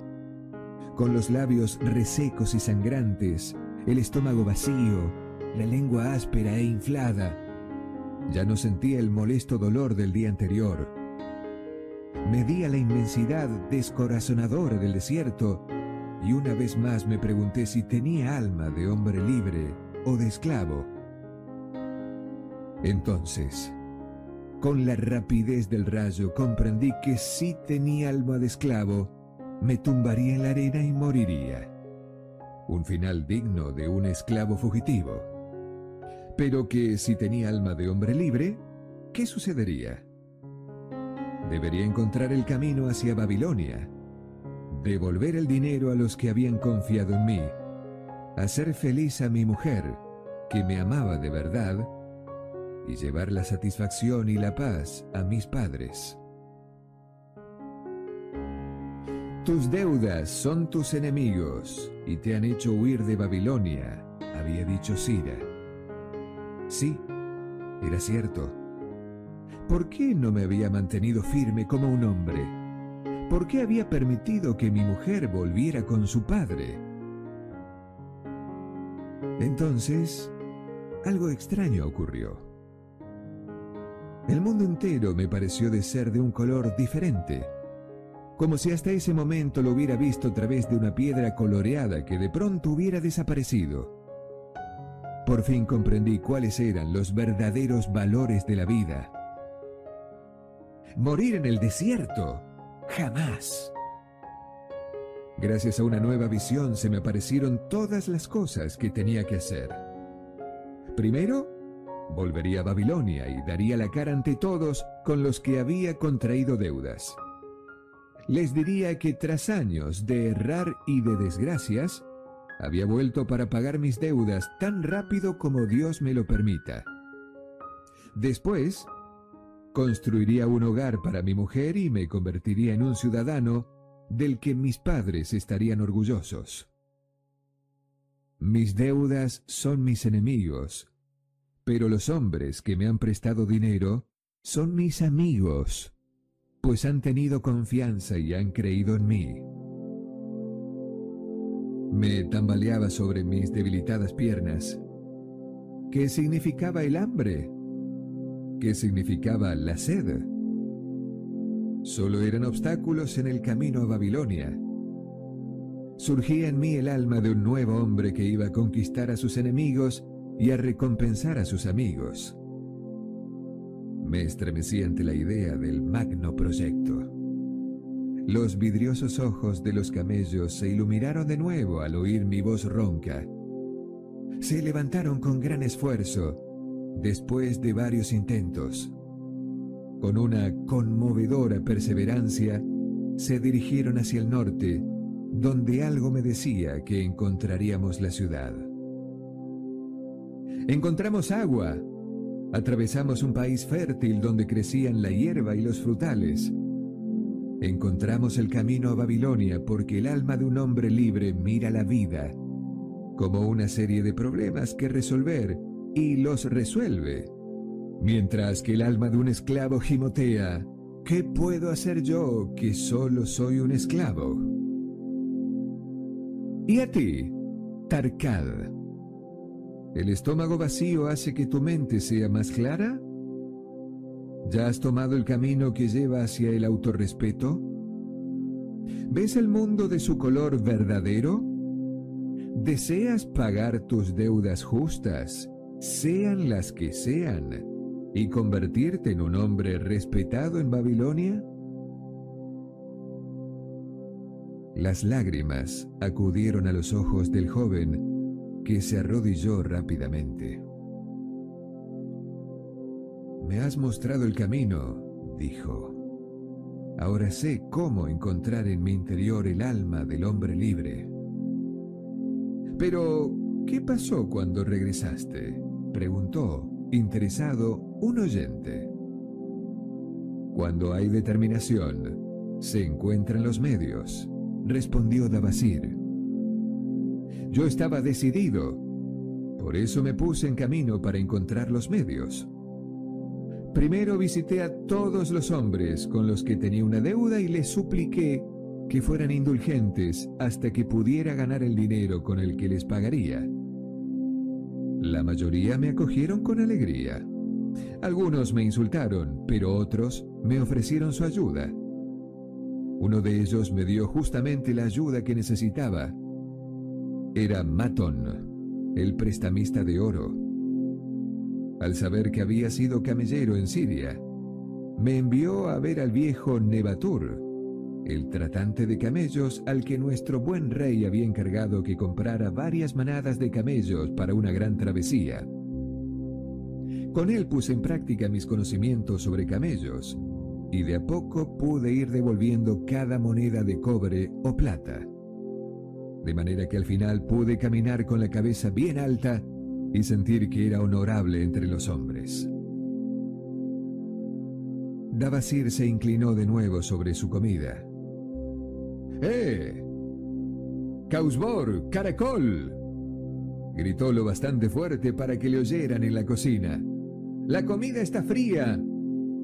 Tráeme más carne recién asada. Dale también un buen trozo a Tarkad, el hijo de mi viejo amigo que tiene hambre y que comerá conmigo. Así se acabó la historia de Dabasir, el tratante de camellos de la antigua Babilonia. Encontró su camino cuando entendió una gran verdad que ya habían descubierto y aplicado hombres sabios desde mucho antes de esa época. Esta verdad había ayudado a muchos hombres a superar las dificultades hasta llegar al éxito, y seguiría ayudando a todos quienes comprendieran su fuerza mágica. Cualquiera que lea estas líneas la poseerá. Cuando hay determinación, se encuentran los medios. Capítulo 9 Las tablillas de barro de Babilonia Saint Swithin's College Nottingham University Newark-on-Trent Nottingham 21 de octubre de 1934 Señor Profesor Franklin Caldwell Expedición Científica Británica Gilag, Mesopotamia Querido profesor, las cinco tablillas de barro que desenterró durante sus recientes excavaciones en las ruinas de Babilonia han arribado en el mismo barco que su carta. Me han fascinado y he pasado numerosas y placenteras horas traduciendo sus inscripciones. Tendría que haber contestado su carta con más prontitud, pero he esperado hasta completar las transcripciones adjuntas. Las tablillas han llegado a su destino sin daño gracias al excelente embalaje y al precavido uso de sistemas de conservación. Quedará tan asombrado de la historia que relatan como nosotros, los del laboratorio. Uno espera que un pasado tan lejano y oscuro esté lleno de romance y aventura, ya sabe, algo así como las mil y una noches y luego se da cuenta de que los problemas del mundo antiguo, de hace 5.000 años, no son tan diferentes de los actuales como se puede constatar con la lectura de estos textos que cuentan las vicisitudes sufridas para pagar sus deudas un personaje llamado Dabasir. ¿Sabe? Es curioso, pero, como dicen mis estudiantes, estas viejas inscripciones me pillan fuera de juego. Como profesor universitario, se supone que soy una persona que piensa y que tiene conocimientos sobre la mayoría de los temas. Y ahora llega un individuo salido de las polvorientas ruinas de Babilonia que nos da un método del que nunca había oído hablar para pagar las deudas al tiempo que consigues más dinero.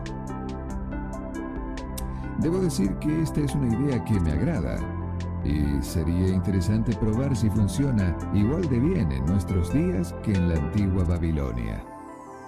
Mi mujer y yo proyectamos aplicarla a las cuestiones económicas que, en nuestro caso, necesitan evidentes mejorías. Le deseo la mejor de las suertes en su valerosa empresa y espero con ansias una nueva oportunidad de ayudarlo afectuosamente suyo. Alfred H. Shrewsbury, Departamento de Arqueología. Tablilla número 1. Esta noche de luna llena, yo, Dabasir, que acabo de salir de la esclavitud en Siria, decidido a pagar todas mis deudas y convertirme en un hombre rico y digno del respeto en mi ciudad natal de Babilonia. Grabo en barro este reporte permanente de mis negocios para que me guíe y me ayude a cumplir mis mayores anhelos. Siguiendo el consejo de mi sabio amigo Maton, el prestamista de oro, he decidido seguir el plan preciso que permite por lo visto, a los hombres honorables liberarse de sus deudas y vivir en la riqueza y en el respeto a sí mismos. Este plan incluye tres objetivos que son mi esperanza y mi deseo. Primero, el plan me permitirá disfrutar de una cierta prosperidad. Así, apartaré la décima parte de lo que gane y será un bien que conservaré Maton habla sabiamente cuando dice, el hombre que guarda en su bolsa de oro que no necesita gastar, es bueno para con su familia y leal a su rey. El hombre que solo tiene unas cuantas monedas de cobre en su bolsa, es insensible respecto a su familia y a su rey. Pero el hombre que no tiene nada en su bolsa es cruel con su familia y desleal a su rey, pues su corazón es amargo. El hombre que desea triunfar debe tener en su bolsa dinero para poder hacerlo tintinear. Y en su corazón, amor para su familia y lealtad para con su rey. En segundo lugar, el plan prevé que cubra mis necesidades y las de mi mujer, que ha vuelto lealmente conmigo de la casa de su padre ya que Maton dice que quien cuida a la esposa fiel tiene el corazón lleno de respeto a sí mismo y gana fuerza y determinación para sus proyectos. Por lo tanto, usaré siete décimos de lo que gane en comprar una casa, ropas, comida y una suma que dedicaremos a otros gastos de modo que nuestras vidas no estén exentas de placeres y satisfacciones. Pero Maton me ha recomendado que cuide de no gastar en estos honorables conceptos más que los siete décimos de lo que gano. El éxito del plan reposa en esta recomendación. Hemos de vivir con esa porción y nunca tomar o comprar más de lo que podamos pagar con ella. Tablilla número 2 En tercer lugar, el plan prevé que pague mis deudas con lo que gane. Cada luna, las dos décimas partes de mis ganancias serán divididas justa y honorablemente entre todos los que, habiendo confiado en mí, me han dejado oro, y llegará el momento en que todas mis deudas serán liquidadas. Para dar fe de ello, grabo aquí el nombre de todos los hombres con los que estoy en deuda y la cantidad justa de lo que les debo. Farra, el tejedor, dos monedas de plata, seis de cobre. Sinjar, el fabricante de colchones, una moneda de plata. Ahmar, mi amigo, cuatro monedas de plata, siete de cobre. Akamir, mi amigo, una moneda de plata, tres de cobre. Diebeker, amigo de mi padre, cuatro monedas de plata, una de cobre. Al-Kahad, el dueño de la casa, 14 monedas de plata. Matón, el prestamista de oro, 9 monedas de plata. Berejik, el agricultor, una moneda de plata, 7 de cobre. A partir de aquí, la placa está gastada. El texto es indescifrable. Tablilla número 3. Debo a todos estos acreedores la suma de 19 monedas de plata y 141 de cobre. Como debía esta suma y no veía forma de pagarlas, en mi locura, permití que mi mujer volviera a la casa de su padre y abandoné mi ciudad natal buscando en otro lugar un bienestar fácil para solo encontrar el desastre y ser vendido vergonzosamente como esclavo. Ahora que Maton me ha enseñado cómo puedo ir devolviendo mis deudas en pequeñas cantidades que tomaré de lo que gane, veo hasta qué punto estaba errado cuando escapé de las consecuencias de mi extravagancia. He visitado a mis acreedores y les he explicado que no tenía recursos para pagarles salvo mi capacidad de trabajar y que tenía la intención de dedicar dos décimas partes de lo que ganara para liquidar mis deudas de modo justo y honorable, que no podía pagar más que eso y que si eran pacientes, llegaría el día en que habría cumplido enteramente las obligaciones contraídas. Ahmar, a quien creía mi mejor amigo, me insultó duramente y me fui de su casa humillado. Bijerik, el agricultor, pidió ser el primero en cobrar, pues tenía gran necesidad de ayuda. Al-Kahad, el propietario de la casa, me advirtió de que si no arreglaba mi cuenta pronto, me causaría problemas. Todos los demás aceptaron gustosos mi proposición y estoy más determinado que nunca a pagar mis justas deudas, pues me he convencido de que es más fácil pagarlas que evitarlas. Trataré con imparcialidad a todos mis acreedores, aunque no pueda satisfacer las necesidades y demandas de alguno de ellos. Tablilla número 4 Vuelve a ser luna llena. He trabajado duro y con la mente liberada. Mi buena esposa me ha apoyado en el proyecto de pagar a mis acreedores. Gracias a nuestra sabia decisión, durante la pasada luna he ganado la suma de 19 monedas de plata. Al comprar unos robustos camellos para Nevatur, he repartido la ganancia según el plan, guardando una décima parte para ahorrarla, compartiendo siete décimos con mi buena esposa para nuestras necesidades y las dos décimas partes restantes las dividí entre mis acreedores de manera tan ecuánime como he podido en monedas de cobre. No he visto a Ahmar, pero he dado las monedas de cobre a su mujer. Bijerik ha estado tan contento que me habría besado la mano. Tan solo el viejo Alcajad ha gruñido y me ha dicho que le debía pagar más deprisa, a lo que he respondido que solo podría pagarle si estaba bien alimentado y tranquilo. Todos los demás han alabado mis esfuerzos y me han dado las gracias. Así, mi deuda ha disminuido en cuatro monedas de plata en una luna y ahora poseo casi dos monedas más que nadie puede reclamarme. Me siento más ligero de lo que había estado en mucho tiempo.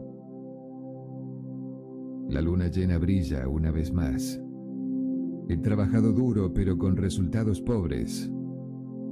Solo he podido comprar unos pocos camellos y he ganado 11 monedas de plata. Sin embargo, mi mujer y yo nos hemos atenido al plan, aunque no nos hayamos comprado nuevos vestidos y solo hayamos comido un poco de sémola. He vuelto a guardar la décima parte y hemos vivido con las siete décimas. Me he sorprendido cuando Ahmar ha alabado mi pago, aunque era mínimo, lo mismo que Birejik. Al-Kahad se ha enfadado, pero cuando le he dicho que me devolviera su parte si no la quería, la aceptó. Los otros han estado contentos, como antes. Vuelve a brillar la luna llena y grande es mi dicha. Descubrí una buena manada de camellos y compré algunos robustos. Mis ganancias han sido de 42 monedas de plata. Esta luna, mi mujer y yo hemos comprado sandalias y ropas que necesitábamos hace tiempo. También hemos comido carne y aves. Hemos pagado más de 8 monedas de plata a nuestros acreedores. Ni Alcajada protestó. El plan es formidable nos libera de las deudas y nos permite crear un tesoro que es tan solo nuestro. Ya hace tres lunas que empecé a grabar esta tablilla. Cada una de ellas me he quedado con una décima parte de lo que había ganado. Cada una. Mi buena esposa y yo hemos vivido con las siete décimas partes, incluso cuando resultaba difícil. Cada luna he pagado a mis acreedores las dos décimas partes. Ahora guardo en mi bolsa 21 monedas de plata que son mías. Eso me permite andar con la cabeza alta y caminar con orgullo junto a mis pares. Mi mujer puede cuidar bien de la casa y va bien vestida. Somos felices de vivir juntos. Este plan tiene un inmenso valor. ¿No ha hecho de un antiguo esclavo un hombre honorable?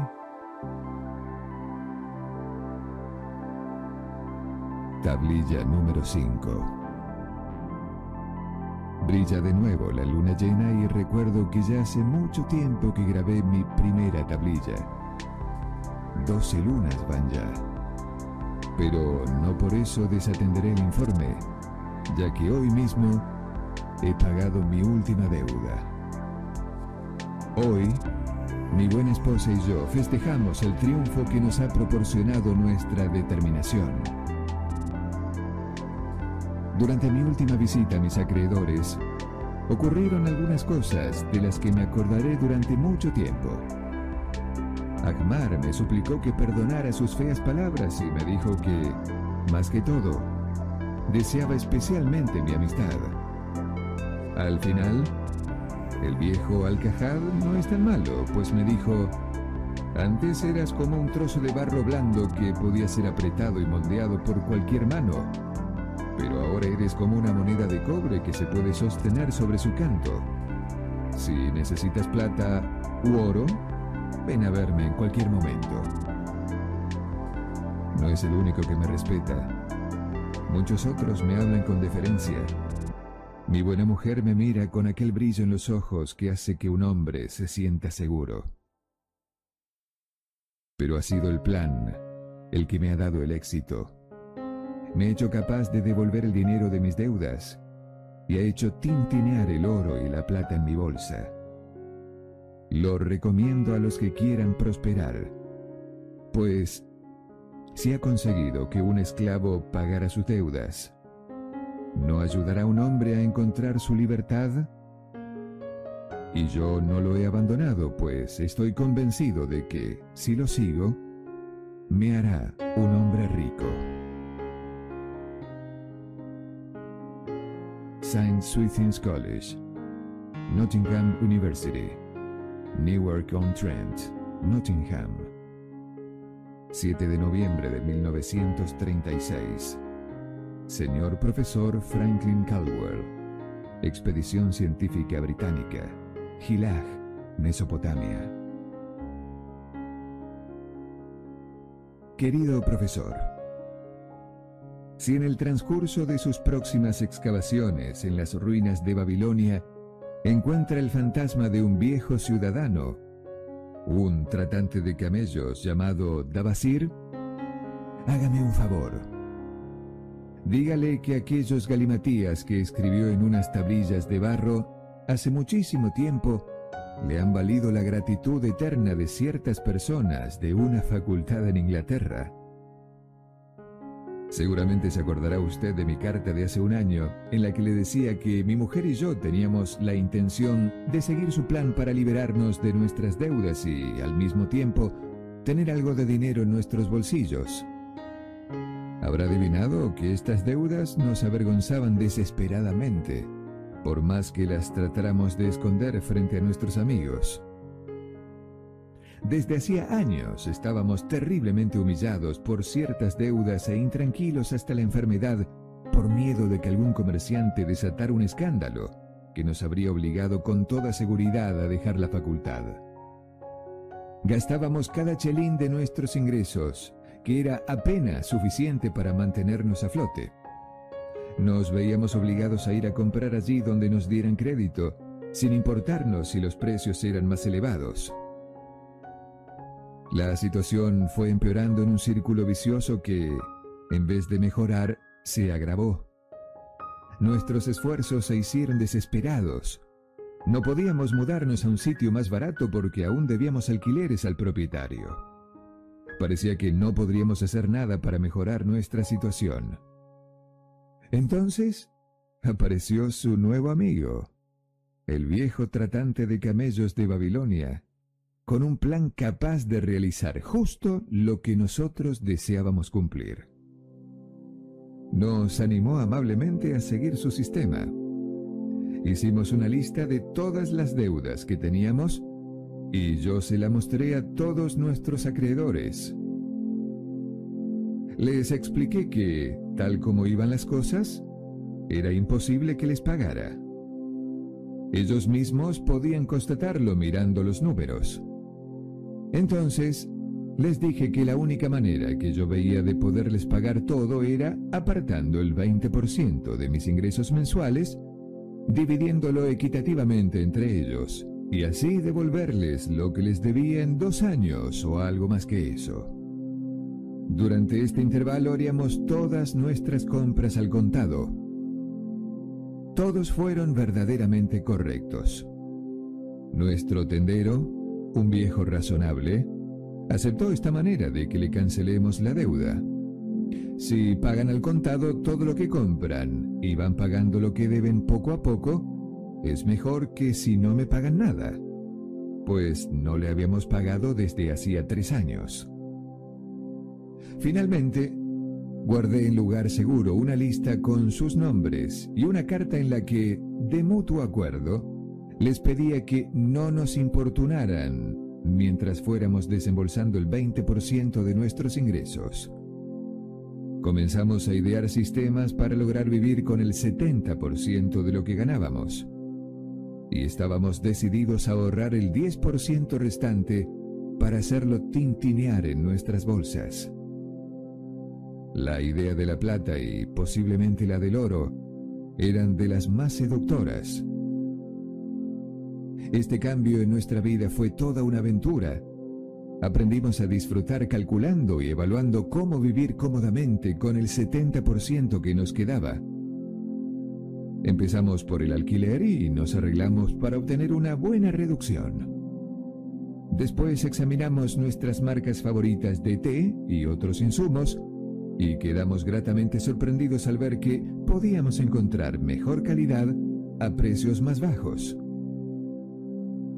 Es demasiado largo para contarlo por carta, pero, de todas formas, no ha resultado ser tan tedioso. Nos acomodamos a esta nueva situación con el mejor de los humores. Qué alivio fue corroborar que nuestros asuntos económicos ya no se encontraban en un estado que nos hiciera sufrir por las viejas cuentas impagadas. No obstante, no olvidaré hablarle del 10% que estábamos obligados a hacer sonar en nuestras bolsas. Pues bien, solo lo hicimos sonar durante un cierto tiempo, no demasiado. ¿Sabe? Esa es la parte divertida. Es fantástico comenzar a acumular dinero que uno no quiere gastar. Se siente más placer gestionando una cantidad así que gastándola. Después de haberla hecho sonar para nuestro solaz, le encontramos una utilidad más provechosa. Elegimos un plan de inversiones que podíamos pagar con este 10% todos los meses. Esta decisión se ha manifestado como la más provechosa de nuestra regeneración y es la primera cosa que pagamos con mi nómina. Saber que nuestros ahorros crecen sin cesar es un sentimiento muy enriquecedor. De aquí hasta que se acabe mi carrera académica, estos ahorros deberán constituir una suma suficiente para que sus rentas nos basten a partir de ese momento. Y todo con el mismo salario. Es difícil de creer, pero cierto. Pagamos nuestras deudas gradualmente al mismo tiempo que nuestros ahorros aumentan. Además, ahora nos arreglamos mejor que antes en el campo económico. ¿Quién habría dicho que había tanta diferencia entre seguir un plan y dejarse llevar? A finales del próximo año, cuando hayamos pagado todas nuestras facturas, podremos invertir más y ahorrar para poder viajar. Estamos decididos a que nuestros gastos corrientes no superen el 70% de nuestros ingresos. Ahora puede usted entender por qué nos gustaría expresar nuestro agradecimiento personal a ese personaje cuyo plan nos ha salvado de ese infierno en la tierra. Él lo conocía. Había pasado por todo eso. Quería que otros sacaran provecho de sus amargas experiencias. Por ello pasó largas horas grabando su mensaje en la arcilla. Tenía un concepto auténtico para ofrecer a sus compañeros de sufrimientos. Un mensaje tan importante que, al cabo de cinco mil años, ha salido de las ruinas de Babilonia tan vivo y verdadero como el día en que fue enterrado. Afectuosamente suyo, Alfred H. Shrewsbury, Departamento de Arqueología. Capítulo 10 El babilonio más favorecido por la suerte. Sharu Nada, el príncipe mercader de Babilonia, avanzaba con orgullo a la cabeza de su caravana. Gustaba de los tejidos finos y llevaba ropas caras y favorecedoras. Le gustaban los animales de raza y montaba con agilidad en su semental árabe. Era difícil adivinar su avanzada edad al mirarlo. Ciertamente nadie habría podido sospechar que estaba atormentado interiormente. El viaje a Damasco había sido largo y con muchas dificultades. No le preocupaba. Las tribus árabes eran feroces y estaban ávidas de saquear sus ricas caravanas, pero no temía puesto que sus numerosas tropas de guardia le aseguraban una buena protección. Estaba trastornado por la presencia de aquel joven a su lado que traía de Damasco. Era Hadangala, el nieto de su socio de hacía años, Arad Gula, a quien debía una eterna gratitud. Quería hacer algo por su nieto, pero cuanto más pensaba en ello, más difícil le parecía, justamente a causa del joven. Cree que las joyas son adecuadas para los hombres, pensó mirando los anillos y pendientes del joven y, sin embargo, tiene el rostro enérgico de su abuelo. Pero él no llevaba ropas de colores tan llamativos. Lo he invitado a venir conmigo, esperando poder ayudarle a hacerse una fortuna y a huir del derroche con que su padre ha gastado su herencia. Hadangula puso fin a sus reflexiones. ¿Para qué trabajáis tan arduamente, siempre de un lado a otro con vuestra caravana haciendo largos viajes? Nunca os tomáis un tiempo para gozar de la vida. ¿Gozar de la vida? repitió sonriente Sharrunada. ¿Qué harías tú para gozar de la vida si fueras Sharrunada? Si tuviera una fortuna como la vuestra, Viviría como un príncipe. Nunca atravesaría el desierto. Gastaría los shekels tan rápido como cayeran en mi bolsa. Llevaría las ropas más caras y las joyas más raras. Esa sería una vida de mi agrado. Una vida que merecería la pena de ser vivida. Los dos hombres rieron. Tu abuelo no llevaba joyas. Charrunada había hablado sin pensar Luego continuó en tono de broma. ¿Y no dejarías un tiempo para trabajar? El trabajo está hecho para los esclavos, respondió Adangula. Charrunada se mordió los labios, pero no respondió. Condujo en silencio hasta que el camino los llevó hasta una cuesta. Allí frenó su montura y señaló hacia el lejano Valle Verde. Mira el valle, Mira más lejos y podrás ver las murallas de Babilonia. La torre es el templo de Bel. Si tu vista es aguda, podrás incluso ver el humo del fuego eterno en lo más alto. ¿Así? Aquello es Babilonia. Siempre he deseado fuertemente ver la ciudad más rica del mundo, comentó Hadangula. Allí donde mi abuelo empezó a levantar su fortuna. Si todavía estuviera vivo, no estaríamos ahora oprimidos dolorosamente.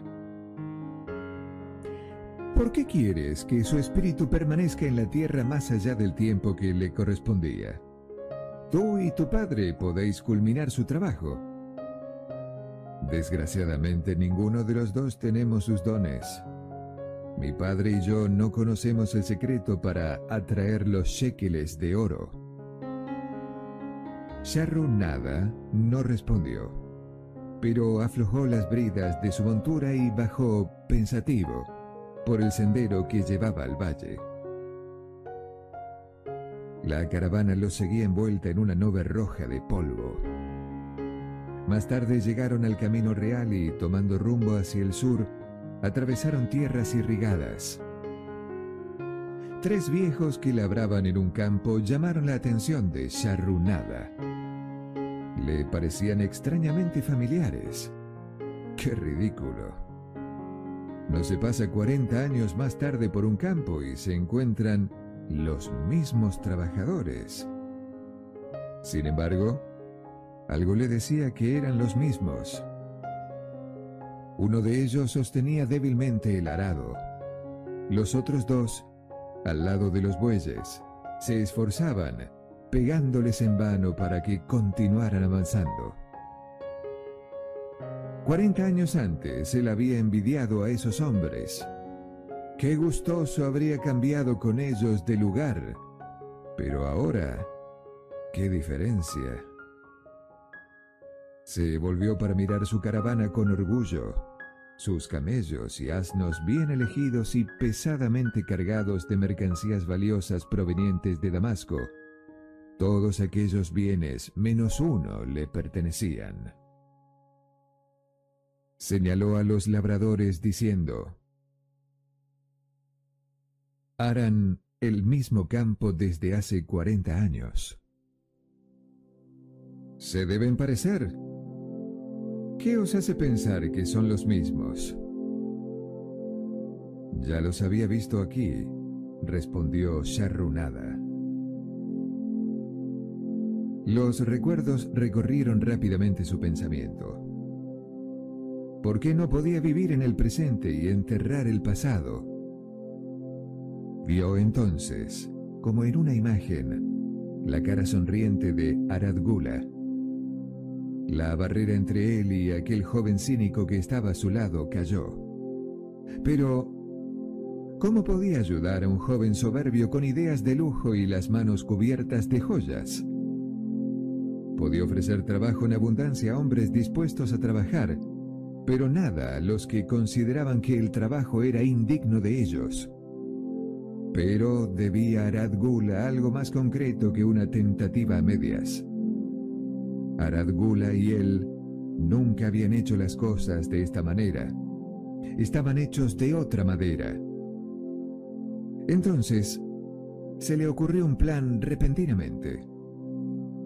No sería fácil. Debía considerar a su familia y su propio estatus. Sería cruel. Haría daño. Pero como era un hombre de decisiones rápidas, abandonó sus objeciones y se determinó a actuar. ¿Te gustaría saber cómo tu abuelo y yo formamos una sociedad que se revelaría tan ventajosa? ¿Por qué no me cuentas solo cómo conseguiste los shekeles de oro? Eso es lo único que necesito saber, replicó el joven. Comencemos por los hombres que están arando, Continuó Sharrunada, ignorando su respuesta. Yo no era más viejo que tú. Cuando la columna de hombres de la que yo formaba parte se acercaba a ellos, Mejido, el agricultor, se burló de cómo labraban. Mejido estaba encadenado a mi lado. Mira esos tipos perezosos, protestó. El que aguanta el arado no hace fuerza para labrar profundamente. Los otros no vigilan que los bueyes no salgan del curso. ¿Cómo pueden esperar tener una buena cosecha si trabajan con tal negligencia? ¿Habéis dicho que Mejido estaba encadenado a vuestro lado? Preguntó Hadangula, sorprendido. Sí. Llevábamos un collar de bronce alrededor del cuello. Una pesada cadena nos unía los unos a los otros. Cerca de él estaba Sabado, el ladrón de corderos que conocí en Harun. En la punta, un hombre al que llamábamos pirata, porque no quería decir su nombre. Habíamos pensado que era marinero, porque tenía tatuajes en el pecho, unas serpientes enroscadas a la manera de los hombres de la mar. La columna estaba organizada de manera que los hombres pudieran avanzar de cuatro en cuatro. ¿Ibais encadenado como un esclavo? preguntó Hadangula con incredulidad. ¿Tu abuelo no te dijo que yo fui esclavo en un tiempo? Hablaba a menudo de vos, pero nunca hizo alusión a eso.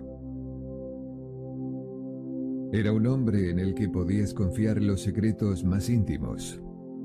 Tú también eres un hombre en el que se puede confiar, ¿verdad? Sharunada le miró fijamente a los ojos. Podéis contar con mi silencio, pero estoy muy sorprendido. Contadme cómo llegasteis a ser esclavo. Cualquiera puede encontrarse en esa situación. Sharunada se encogió de hombros. Una casa de juego y la cerveza de cebada me llevaron a la ruina. Pagué los delitos de mi hermano, quien durante una pelea mató a su amigo. Yo fui entregado a la viuda por mi desesperado padre para que mi hermano no fuera perseguido por la ley. Cuando mi padre no pudo conseguir dinero suficiente para liberarme, ella se enfadó y me vendió en el mercado de esclavos. ¡Qué vergüenza! ¡Y qué injusticia! protestó Hadangula. Pero decidme, ¿cómo recuperasteis vuestra libertad? Ya llegaremos a eso, pero todavía no. Continuemos la historia. Cuando pasamos ante ellos, los labradores se mofaron de nosotros. Uno de ellos se quitó el sombrero y nos saludó con reverencia. Bienvenidos a Babilonia, gritó, invitados del rey. Os espera en las murallas de la ciudad, donde el banquete ya está servido. Ladrillos de barro y sopa de cebollas. Y rieron de buena gana. ¿Qué quiere decir eso de que el rey nos espera en las murallas? pregunté. En las murallas de la ciudad tendremos que llevar ladrillos hasta que se nos quiebre el espinazo, o tal vez nos peguen hasta la muerte antes de eso. ¿Quién quiere trabajar duramente? comentó Sabado. Esos labradores son listos y no se rompen la espalda, solo lo aparentan. No se puede prosperar siendo un gandul, protestó Mejido. Si labras una hectárea, habrás hecho una buena jornada de trabajo y da lo mismo si tu amo lo sabe o no. Pero si solo haces la mitad, eres un gandul. Yo no lo soy. Me gusta trabajar y hacerlo bien, pues el trabajo es el mejor amigo que he tenido. Me ha dado todas las cosas buenas que tengo. Mi granja y mis vacas, mis cosechas, todo. ¿Y dónde están todas estas cosas ahora? Se burló Sabado. Creo que es más provechoso ser inteligente y pasar desapercibido sin trabajar. Mírame a mí. Cuando nos vendan, yo transportaré agua o haré alguna otra tarea fácil, mientras tú, que te gusta trabajar, te partirás el espinazo transportando ladrillos. Y rió estúpidamente. Esa noche me invadió el terror. No podía conciliar el sueño. Me acerqué a la línea de guardia y cuando los otros se hubieron dormido, llamé la atención de Godoso, que hacía el primer turno. Era uno de esos tunantes árabes, una especie de canalla que creía que si te robaba, además te tenía que cortar el cuello. Dime, Godoso, le susurré. ¿Nos venderán cuando lleguemos a las murallas de Babilonia? ¿Para qué lo quieres saber? Preguntó prudentemente. ¿No lo entiendes? Le supliqué. Soy joven y quiero vivir. No quiero ser hostigado o azotado hasta la muerte. ¿Tengo posibilidades de tener un buen amo? Voy a decirte algo, me susurró en respuesta. Tú eres un buen tipo, no me das complicaciones. La mayoría de las veces somos los primeros en ir al mercado de esclavos. Escucha ahora. Cuando vengan los compradores, diles que eres un buen trabajador, que te gusta trabajar duro y para un buen amo. Si no los animas a comprarte, el día siguiente te encontrarás llevando ladrillos, un trabajo agotador. Después se alejó. Me tomé la arena caliente mirando las estrellas y pensando en el trabajo. Aquello que había dicho Mejido de que el trabajo era su mejor amigo me hizo preguntarme si también sería el mío. Verdaderamente lo sería si me ayudaba a ser libre. Cuando Mejido se despertó, le susurré la buena noticia. Un brillo de esperanza nos acompañó camino a Babilonia.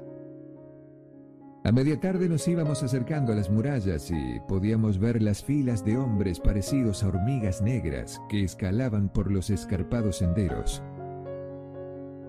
Al aproximarnos, quedamos sorprendidos de ver a miles de hombres que trabajaban. Algunos cavaban los fosos, otros transformaban la tierra en ladrillos de barro. La mayoría carreteaba ladrillos en grandes cestas por los empinados caminos hasta donde se encontraban los albañiles. Los vigilantes insultaban a los rezagados y hacían chasquear los látigos en la espalda de los que se salían de la fila. Algunos pobres hombres agotados se tambaleaban y caían bajo las pesadas cestas, incapaces de incorporarse. Si los latigazos no podían ponerlos de pie, los apartaban de las filas y los dejaban de lado. Pronto caerían cuesta abajo, con los demás cuerpos de esclavos que esperaban junto al camino una sepultura sin bendecir. Me estremecí mirando esta escena. Aquellos los que esperaba al hijo de mi padre si no tenía éxito en el mercado de esclavos. Godoso tenía razón. Atravesamos los portones de la ciudad y nos fuimos a la prisión de esclavos. A la mañana siguiente nos condujeron al recinto del mercado. Allí, los demás esclavos se apretaban asustados los unos contra los otros, y solo los látigos conseguían que se movieran para que los vieran los compradores.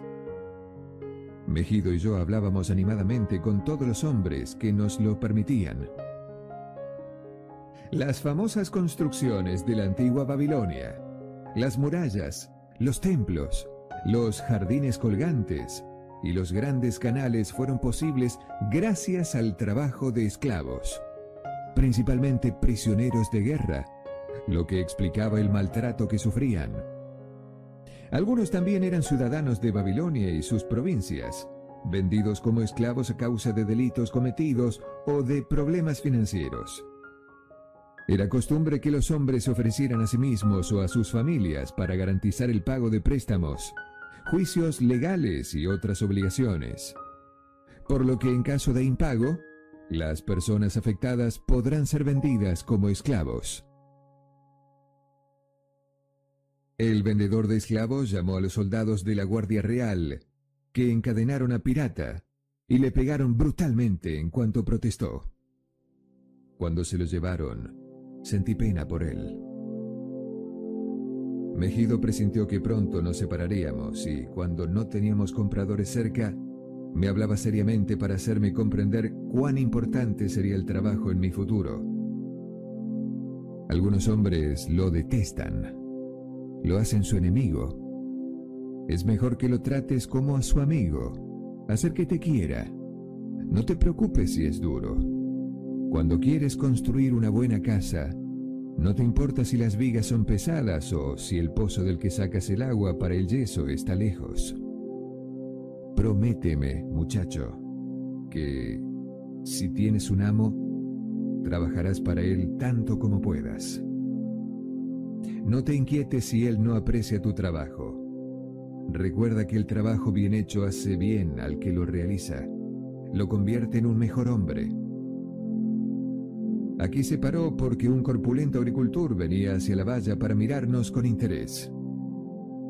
Mejido le preguntó sobre su granja y sus cultivos, convenciéndolo de que le sería de gran utilidad. Tras un regateo violento con el vendedor de esclavos, el granjero sacó una gran bolsa de oro de entre sus ropas y poco después Mejido seguía a su nuevo amo hasta desaparecer. Otros hombres fueron vendidos durante la mañana. A mediodía, Godoso me confió que el vendedor estaba ya harto y que no pasaría una noche más allí, sino que al atardecer llevaría el resto de esclavos al comprador del rey. Yo ya estaba desesperado de mi suerte cuando un hombre gordo y de aspecto amable se acercó al muro y preguntó si entre nosotros había algún pastelero. ¿Para qué un buen pastelero como vos necesita un pastelero de calidad inferior? Le dije acercándome. ¿No sería más fácil enseñar a un hombre de buena voluntad como yo los secretos de vuestro oficio? Miradme, soy joven, fuerte, y me gusta trabajar. Dadme una oportunidad y haré todo lo que pueda para llenar de oro vuestra bolsa. Quedó impresionado por mi buena voluntad y comenzó a regatear con el vendedor. Este nunca se había fijado en mí desde que me compró, pero ahora alababa con gran elocuencia mis virtudes, mi buena salud y mi buen carácter. Me sentí como un buey cebado que vendieran a un carnicero. Para mi gran alegría, al final se cerró el trato y me fui con mi nuevo amo pensando que era el hombre más afortunado de Babilonia. Mi nueva casa era de mi agrado. Nananaid, mi amo, me enseñó a moler la cebada en un cuenco de piedra del pato, a hacer un fuego en el horno y finalmente a moler muy fina la harina de sésamo para hacer los pasteles de miel. Yo pernoctaba en el granero en el que almacenaba el cereal. La vieja esclava, la criada Suasti, me alimentaba bien y estaba contenta de que le ayudara a hacer las tareas más pesadas. Esa era la oportunidad de ser útil a mi amo que había deseado ardientemente, y en ella esperaba encontrar una vía para ganar mi libertad. Pedí a Nana Naid que me enseñara a amasar y cocer el pan, y lo hizo, contento por mi buena voluntad. Más tarde, cuando ya dominaba esas técnicas, le solicité que me mostrara cómo hacer los pasteles de miel y pronto hice toda la pastelería. Mi amo estaba contento de poder no hacer nada, pero Suasti sacudía la cabeza en signo de desaprobación. No es bueno para ningún hombre estar sin trabajar, declaraba. Pensé que era el momento de empezar a pensar en una manera de ganar las monedas para comprar mi libertad. Como acababa mi trabajo a mediodía, pensé que Nana Naid estaría de acuerdo en que buscar un empleo provechoso para las tardes, trabajo del que podríamos compartir los beneficios. Después tuve una idea. ¿por qué no hacer más pasteles de miel y venderlos a los hombres hambrientos en las calles de la ciudad? Presenté mi plan a Nana Naid de la siguiente manera.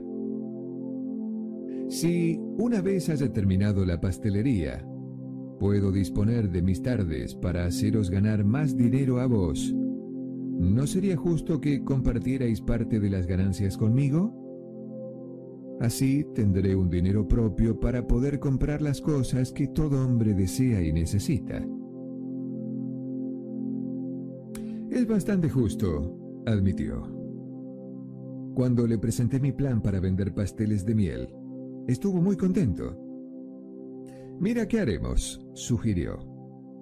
Los venderás a un céntimo el par.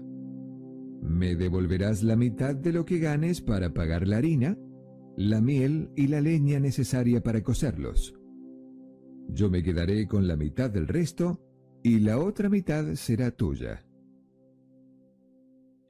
Estaba bien contento de aquella generosa oferta que consistía en darme la cuarta parte de mis ventas. Aquella noche trabajé hasta tarde para fabricar una bandeja sobre la que colocar los pasteles. Nana Naid me dio uno de sus vestidos usados para que tuviera un aspecto pulcro y Swasti me ayudó a petecharlo y lavarlo. Al día siguiente hice una cantidad de más de pasteles de miel. Comencé a anunciar mi mercancía paseándome por la calle. Los pasteles tenían aspecto de estar bien cocidos y ser apetitosos. Al principio nadie parecía interesado y me desalenté, pero continué y cuando más tarde los hombres tuvieron hambre, empezaron a comprar. Pronto la bandeja estaba vacía. Nana Naide estaba muy contento de mi éxito y me pagó mi parte de buena gana. Yo estaba encantado de tener algo de dinero. Mejido tenía razón cuando decía que el amo aprecia los trabajos de un buen esclavo. Aquella noche estaba tan excitado por mi éxito que apenas pude dormir e intenté calcular cuánto podía ganar en un año y cuántos años necesitaría para comprar mi libertad. Pronto encontré clientes estables paseándome con la bandeja de pasteles. Uno de ellos no era otro que tu abuelo, Aradgula. Era vendedor de alfombras y las vendía a las amas de casa. Iba de un extremo a otro de la ciudad acompañado de un burro cargado de alfombras y de un esclavo negro que lo cuidaba. Compraba dos pasteles para él y dos para su esclavo. Siempre se entretenía hablar conmigo mientras los comían. Tu abuelo me dijo una cosa que siempre recordaré. Me gustan tus pasteles, muchacho, pero me gusta aún más el ardor con que los vendes. Un espíritu así te puede llevar muy lejos en el camino del éxito. ¿Puedes comprender, Hadangula, lo que esas palabras de aliento significaron para un joven esclavo? Solo en una gran ciudad que luchaba contra sí mismo para encontrar una puerta de salida a su humillación. A medida que pasaban los meses, iba engrosando mi bolsa, que colgaba de mi cinturón, empezaba a tener un peso reconfortante. El trabajo se había convertido en mi mejor amigo como había predicho Mejido. Yo estaba feliz, pero Suasti se mostraba intranquila. Temo por tu amo. Pasa demasiado tiempo en las casas de juego, protestaba. Un día me invadió la felicidad al encontrar a mi amigo Mejido en la calle.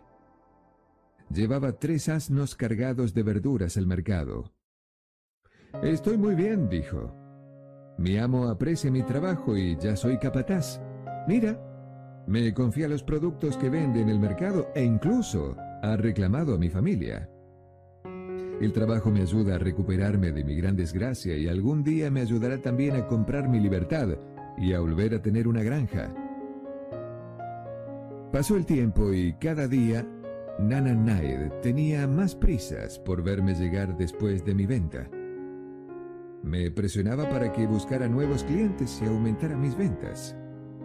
Esperaba mi venta, contaba impacientemente el dinero y lo dividía. A menudo iba más allá de las puertas de la ciudad para buscar a los vigilantes de los esclavos que construían las murallas de la ciudad. Detestaba ver aquellas escenas desagradables, pero creía que los vigilantes eran compradores generosos. Un día, Vi sorprendido a Sabado esperando en fila para llenar de ladrillo su cesto. Estaba flaco y encorvado y su espalda estaba llena de cicatrices y llagas producidas por los látigos de los vigilantes. Me dio pena y le di un pastel que aplastó contra su boca como un animal famélico. Viendo el ansia que se reflejaba en su mirada, corrí antes de que pudiera atrapar mi bandeja. ¿Por qué trabajas tan duramente? me preguntó un día Arad Gula. Casi la misma pregunta que tú me has hecho hoy. ¿Te acuerdas? Le dije lo que me había contado Mejido sobre el trabajo y cómo había resultado ser mi mejor amigo. Le enseñé con orgullo mi bolsa de monedas y le dije que ahorraba para comprar mi libertad. ¿Qué harás cuando seas libre? preguntó. Tengo la intención de hacerme mercader, contesté. Entonces me confió algo que nunca sospeché. Tú no sabes que yo también soy esclavo. Soy socio de mi amo.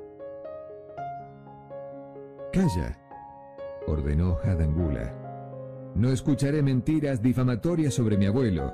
No era ningún esclavo. Sus ojos brillaban de cólera. Sharrunada permaneció en calma. Lo honro por haberse elevado desde su desgracia y haberse convertido en un gran ciudadano de Damasco. Y tú, su nieto, ¿estás hecho de la misma madera? ¿Eres tan hombre como para hacer frente a la realidad o prefieres vivir con falsas ilusiones? Adangula se irguió en la silla y respondió con la voz ahogada por una profunda emoción. Todo el mundo amaba a mi abuelo. Sus buenas acciones fueron incontables. ¿No fue él quien, cuando llegó el hambre, compró grano en Egipto y lo transportó en su caravana para distribuirlo entre la gente y que así no murieran de hambre? ¿Por qué decís que no era más que un despreciable esclavo de Babilonia? Si siempre hubiera sido un esclavo, tal vez habría sido despreciable. Pero cuando, gracias a su esfuerzo, se convirtió en un gran hombre en Damasco, seguro que Dios perdona sus desgracias y lo honraron con su respeto, respondió Sharrunada. Tras decirme que era un esclavo, me contó hasta qué punto ansiaba recobrar su libertad. Ahora que poseía suficiente dinero para comprarla, estaba preocupado por lo que haría en el futuro. Ya no hacía buenas ventas como antes y temía el momento en que careciera del apoyo de su amo. Su indecisión me indignó. No te ates más a tu amo. Encuentra nuevamente la sensación de ser un hombre libre. Actúa como tal y triunfa como tal. Decide qué es lo que quieres conseguir y el trabajo te ayudará a conseguirlo. Continuó su camino diciéndome que estaba contento de que lo hubiera hecho avergonzarse por su cobardía. Un día fui afuera de las murallas y me extrañó ver allí un gran gentío. Cuando pregunté a un hombre qué pasaba, me respondió, ¿No lo has oído? Han llevado ante la justicia a un esclavo fugitivo que había matado a un guardián y lo flagelarán hasta la muerte. Incluso el rey en persona estará presente.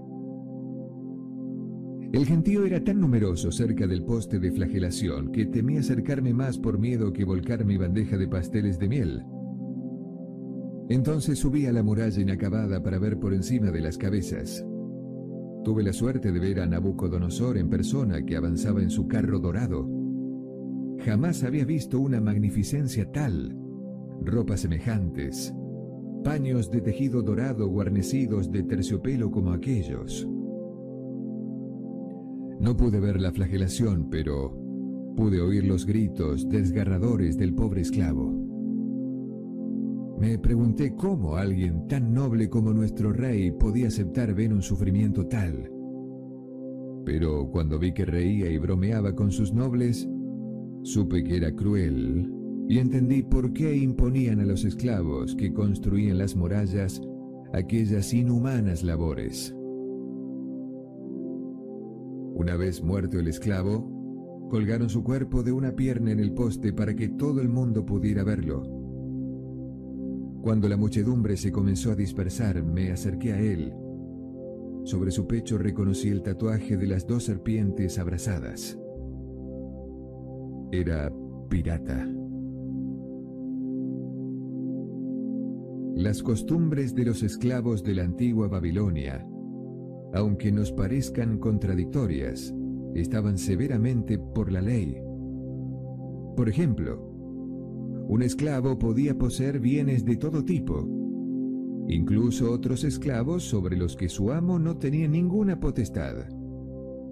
Los esclavos se casaban libremente con no esclavos. Los hijos de mujeres libres eran libres. La mayoría de los comerciantes de la ciudad eran esclavos. Muchos de estos tenían negocios con sus amos y eran ricos. Cuando volví a ver a Arad Gula, era ya otro hombre. Me recibió lleno de entusiasmo. Mira al esclavo libre. Tus palabras fueron mágicas. Ya mis ventas y beneficios aumentan. Mi mujer está encantada. Ella era una mujer libre, la sobrina de mi amo y desea ardientemente que nos mudemos a un pueblo donde nadie sepa que he sido esclavo. De esta manera nuestros hijos estarán a salvo de todo reproche sobre la desgracia de su padre. El trabajo ha sido mi mejor ayuda. Me ha hecho capaz de recuperar confianza y la habilidad para vender. Estaba encantado de haberlo podido ayudar, aunque solo hubiera sido para devolverles los ánimos que él me había dado. Una noche, Swasti vino a verme angustiada. Tu amo está en problemas. Tengo miedo por él. Hace unos meses perdió mucho dinero en el juego. Ya no paga el granjero de la harina y la miel. Ya no paga el prestamista. Y ahora están enfadados y lo amenazan. ¿Por qué debemos preocuparnos por sus locuras? Dije sin pensar. No somos sus guardianes. Loco, no comprendes nada. Ha dado tu título al prestamista como aval. Según la ley, puede reclamarte y venderte. Es un buen amo, no sé qué hacer. ¿Por qué se ha de abatir sobre él una desgracia así? Los temores de Swasti eran fundamentados. Mientras hacía los pasteles del día siguiente por la mañana, llegó el prestamista con un hombre que se llamaba Sassi. Ese hombre me miró y dijo que le parecía buen trato. El prestamista no esperó a que llegara mi amo y le dijo a Swasti que le informara de que me habían llevado. Solamente con la ropa que llevaba puesta y mi bolsa fuertemente atada a mi cinturón, me obligaron a alejarme de los pasteles sin acabar. Me habían alejado de mis deseos más profundos como el huracán arranca el árbol del bosque y lo arroja en el tempestuoso mar. Una casa de juego y la cerveza de cebada me volvían a causar desgracias. Sassy era brusco, tosco. Mientras me conducía a través de la ciudad, le iba contando el buen trabajo que había hecho para Nana Naid y le decía que esperaba hacer lo mismo por él. Su respuesta no me dio ningún ánimo. No me gusta ese trabajo, ni tampoco a mi amo. El rey le ha ordenado que me envíe a construir una parte del Gran Canal. Mi amo me ha dicho que comprara más esclavos, que trabajara duro y que acabara rápidamente. ¿Cómo se puede acabar un trabajo tan enorme rápidamente? Imagina el desierto sin árboles, tan solo arbustos pequeños y un sol tan ardiente que el agua de nuestros barriles se calentaba al punto que nos costaba beberla. Después imagina filas de hombres que bajan a un profundo agujero y suben arrastrando pesados cestos llenos de tierra por senderos polvorientos, de sol a sol. Imagina la comida servida en abrevaderos que usábamos como cerdos. No teníamos tiendas ni paja para las camas. En esta situación me encontré.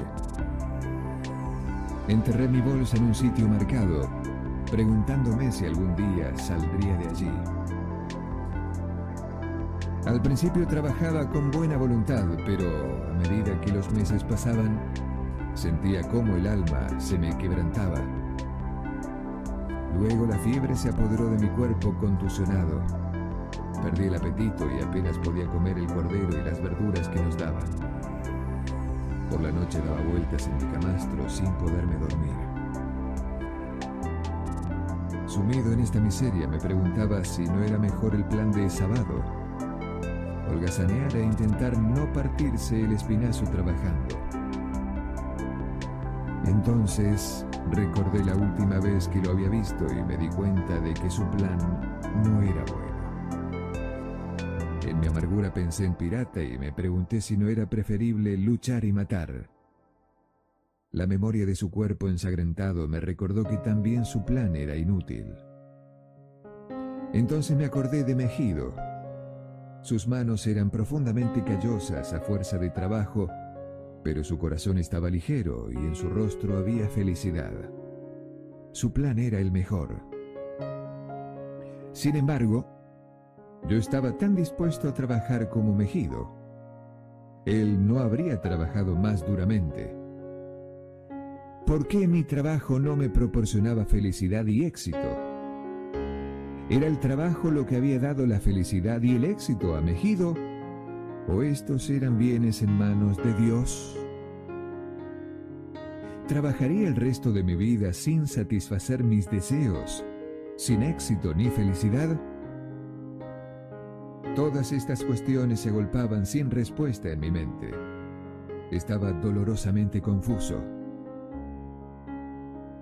Varios días más tarde, cuando me creía ya al límite de mis fuerzas y mis preguntas continuaban sin respuesta, Sassy me mandó a buscar. Mi amo había hecho venir a un mensajero para llevarme a Babilonia. Cabé para recuperar mi precioso saquito lo escondí entre mis harapos y partí. Al marchar, aquellos mismos pensamientos siguieron pasando raudos por mi febril cerebro, como un huracán dando vueltas a mi alrededor. Me pareció vivir la extraña letra de una canción de Arun, mi ciudad natal.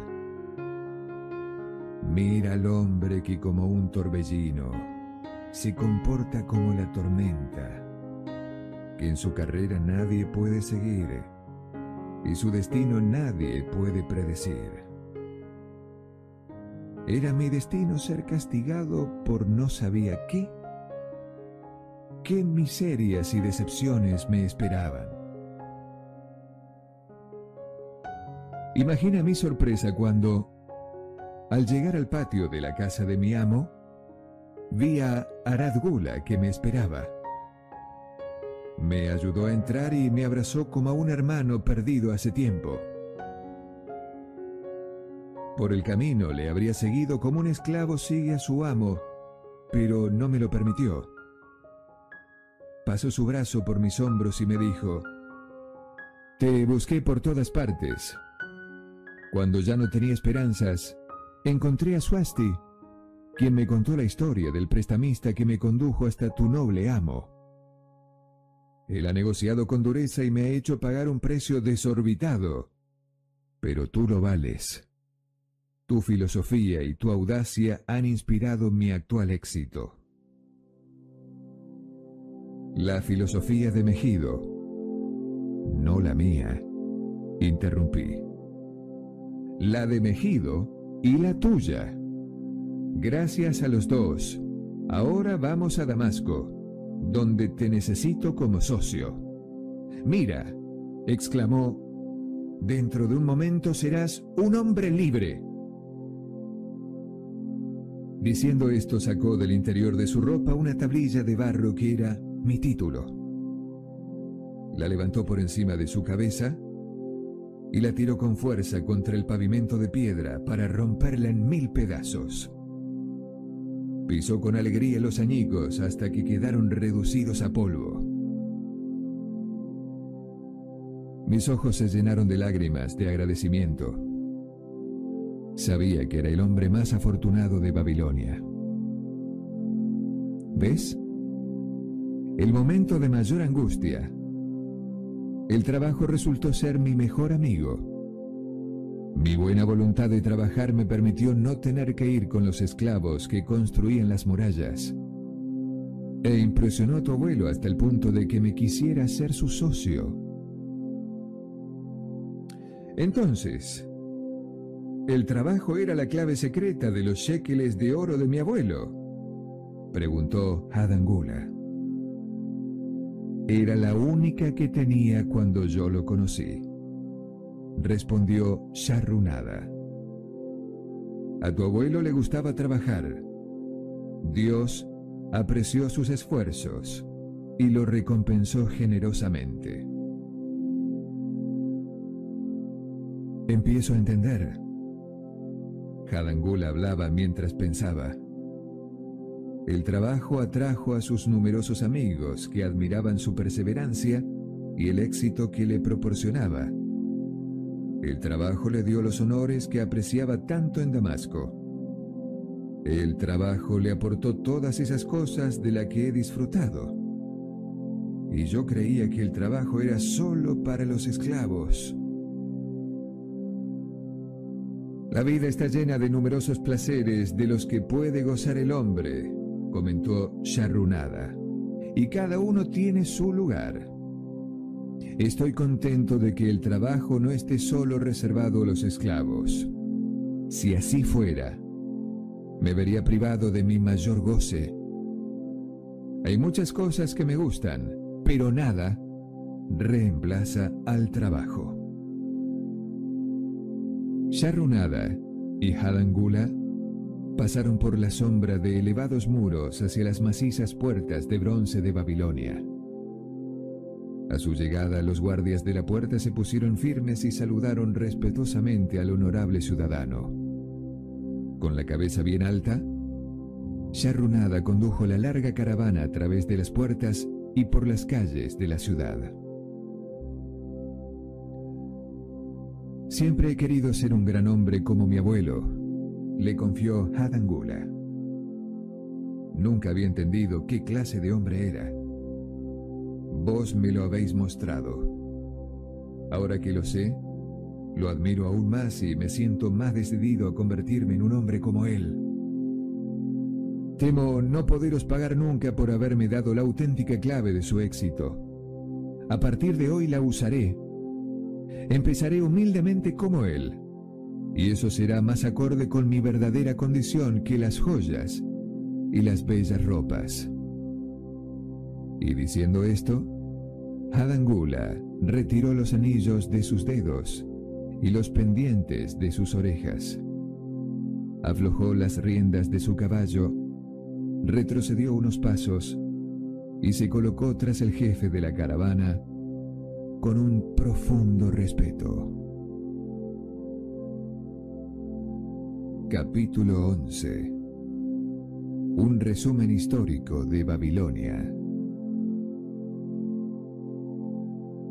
No ha habido en el curso de la historia una ciudad más atractiva que Babilonia.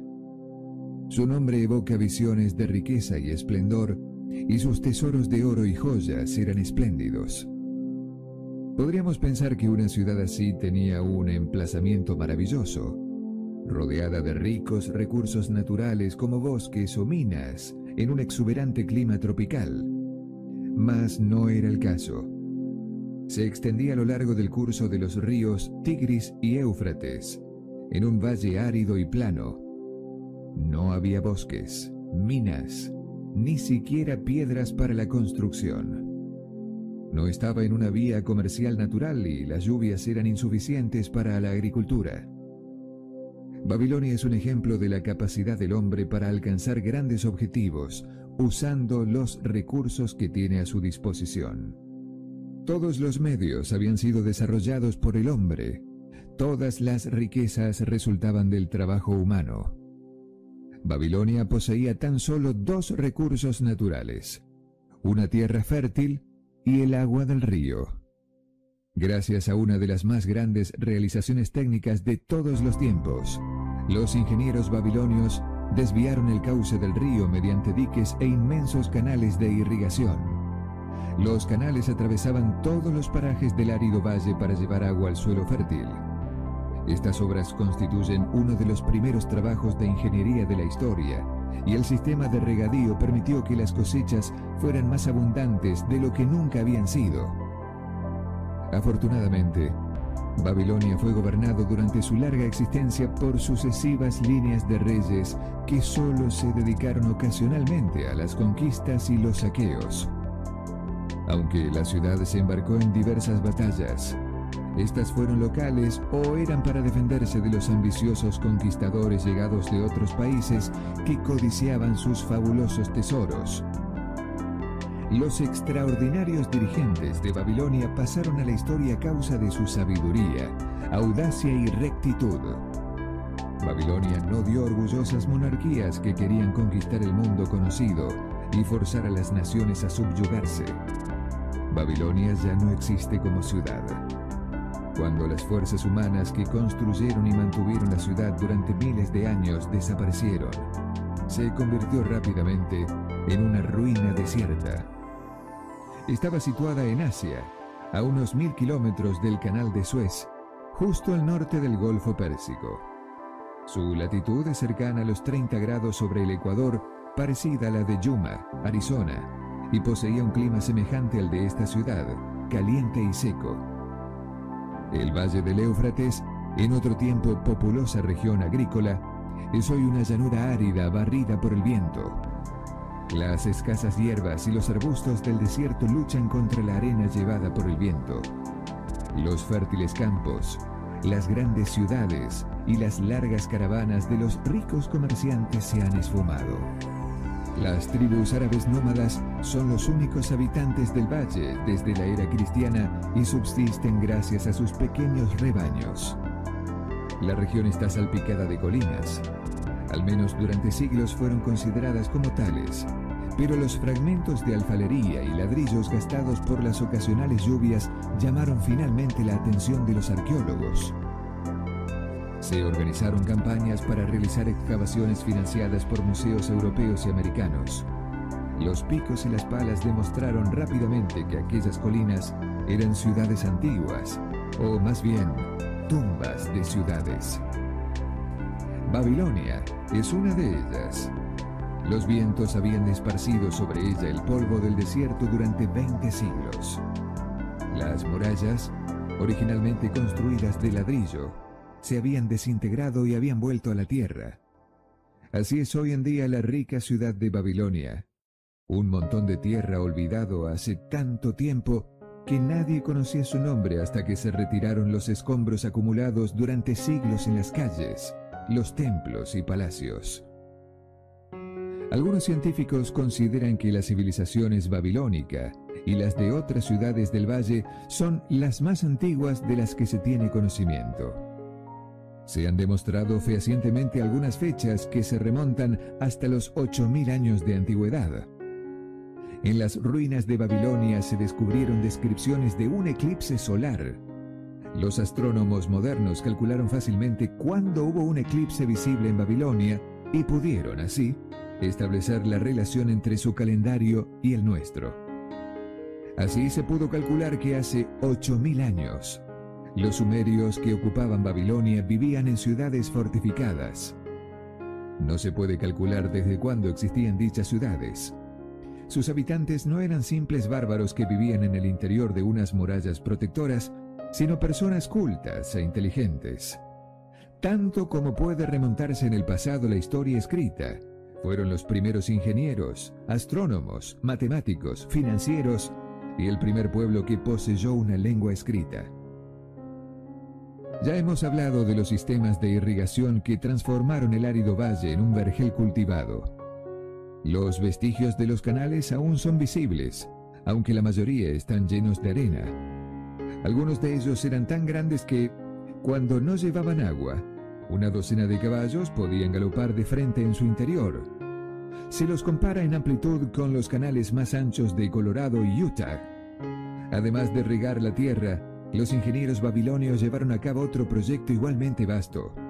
Recuperar una inmensa región pantanosa en la desembocadura del Éufrates por medio de un sistema de drenaje y hacerla cultivable. Heródoto, historiador y viajero griego, visitó Babilonia tal como era durante su apogeo y nos dejó la única descripción conocida hecha por un foráneo. Sus escritos presentan una pintoresca descripción de la ciudad y algunas de las extrañas costumbres de sus habitantes. Menciona la fertilidad notable de la tierra y las abundantes cosechas de trigo y cebada. La gloria de Babilonia se ha apagado, mas su sabiduría ha sido preservada para nosotros gracias a los archivos. En aquellos lejanos tiempos, el papel no había sido todavía inventado y en su lugar, la gente grababa laboriosamente sus escritos en tablillas de arcilla húmeda. Cuando las acababan, las cosían y quedaban firmes. Medían aproximadamente 6 por 8 pulgadas y el espesor era de una pulgada. Utilizaban estas tablillas de barro, como se las llama comúnmente, como nosotros las modernas formas de escritura. Se grababan leyes del país, leyendas, poesía, historia, transcripciones de decretos reales, títulos de propiedad, billetes e incluso cartas que eran enviadas mediante mensajeros hacia lejanas ciudades. Gracias a estas tablillas hemos podido conocer asuntos íntimos de la sociedad. Una tablilla que seguramente provenía de los archivos del almacenero del país cuenta, por ejemplo, que un cliente llevó una vaca y la cambió por siete sacos de trigo, tres entregados en el mismo momento y los otros cuatro a conveniencia del cliente. Los arqueólogos recuperaron bibliotecas enteras de estas tablillas, millares de ellas, protegidas por los escombros de las ciudades. Los inmensos muros que rodeaban la ciudad constituían una de las extraordinarias maravillas de Babilonia. Los antiguos las consideraron comparables a las pirámides de Egipto y las situaron entre las siete maravillas del mundo. El mérito de la construcción de las primeras murallas es atribuible a la reina Semiramis, pero los arqueólogos modernos no han podido encontrar señales de estas primeras construcciones ni establecer su altura exacta. Por los escritos de los antiguos, se cree que medían entre unos 50 y 60 pies en la parte exterior, que estaban hechas de ladrillos cocidos y además protegidas por un foso de agua profundo. Las murallas más recientes y célebres fueron construidas unos 600 años antes de Cristo por el rey Nabopolázar, quien proyectó una construcción tan grandiosa que no pudo vivir para ver el final de la obra. Fue su hijo, Nabucodonosor, cuyo nombre aparece en la Biblia, quien las terminó. La altura y longitud de estas murallas más recientes nos dejan sin habla. Una autoridad digna de confianza informó que debieron de tener alrededor de 52 metros, es decir, la altura de un edificio moderno de 15 pisos. Se estima que la longitud total era de entre 15 y 17 kilómetros y la anchura era tal que en su parte superior podía correr un carro tirado por seis caballos. No queda prácticamente nada de esta colosal estructura excepto una parte de los cimientos y el foso. Además de los destrozos de la naturaleza, los árabes se llevaron los ladrillos para construir entre otras zonas.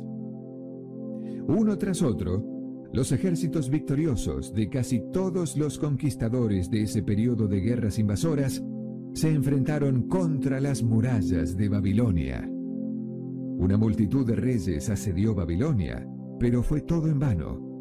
Los ejércitos invasores de aquel tiempo no eran despreciables, y los historiadores hablan de fuerzas de 10.000 caballeros, 25.000 carros y de 1.200 regimientos de infantes, de mil hombres cada uno. A menudo necesitaban dos o tres años de preparación para reunir el material de guerra y los depósitos de vituallas a lo largo de la línea de marcha propuesta. La ciudad de Babilonia estaba organizada casi como una ciudad moderna. Había calles y tiendas, vendedores ambulantes que ofrecían sus mercancías en los barrios residenciales, sacerdotes que oficiaban en magníficos templos. Una muralla aislaba los palacios reales en el interior de la ciudad. Dicen que éstas eran más altas que las de la ciudad. Los babilonios eran artesanos hábiles que trabajaban en la escultura, la pintura, el tejido, el oro, y fabricaban armas de metal y maquinaria agrícola. Los joyeros creaban piezas de exquisito gusto y algunas muestras que han sido recuperadas de las tumbas de ciudadanos ricos se exponen en museos de todo el mundo. En una muy lejana época, cuando el resto del mundo cortaba árboles con hachas de piedra o cazaba y luchaba con lanzas y flechas con punta de piedra, los babilonios ya usaban hachas, lanzas y flechas de metal. Eran inteligentes financieros y comerciantes. Por lo que sabemos, fueron los inventores del dinero como moneda de cambio, de los billetes y de los títulos de propiedad escritos. Babilonia no fue conquistada por sus enemigos hasta cerca de 540 años antes de Cristo. Pero tampoco entonces fueron tomadas sus murallas. La historia de la caída de Babilonia es de lo más extraordinario. Ciro, uno de los grandes conquistadores de la época, proyectaba atacar la ciudad y tomar las murallas insondables. Los consejeros de Nabónidos, rey de Babilonia, le persuadieron para que fuera ante Ciro y librara batalla sin esperar a que la ciudad estuviera asediada. El ejército babilónico, tras derrotas consecutivas, se alejó de la ciudad. Ciro entró por las puertas abiertas de la ciudad, que no ofreció resistencia. El poder y el prestigio de Babilonia fue gradualmente declinando hasta que, al cabo de unos siglos, fue abandonada, dejada a merced de vientos y tormentas que la devolvieron al desierto sobre el que se había erigido en su origen. Babilonia había caído para nunca volverse a levantar, pero debemos mucho a su civilización. El tiempo ha reducido a polvo las orgullosas paredes de sus templos, pero su sabiduría aún sobrevive.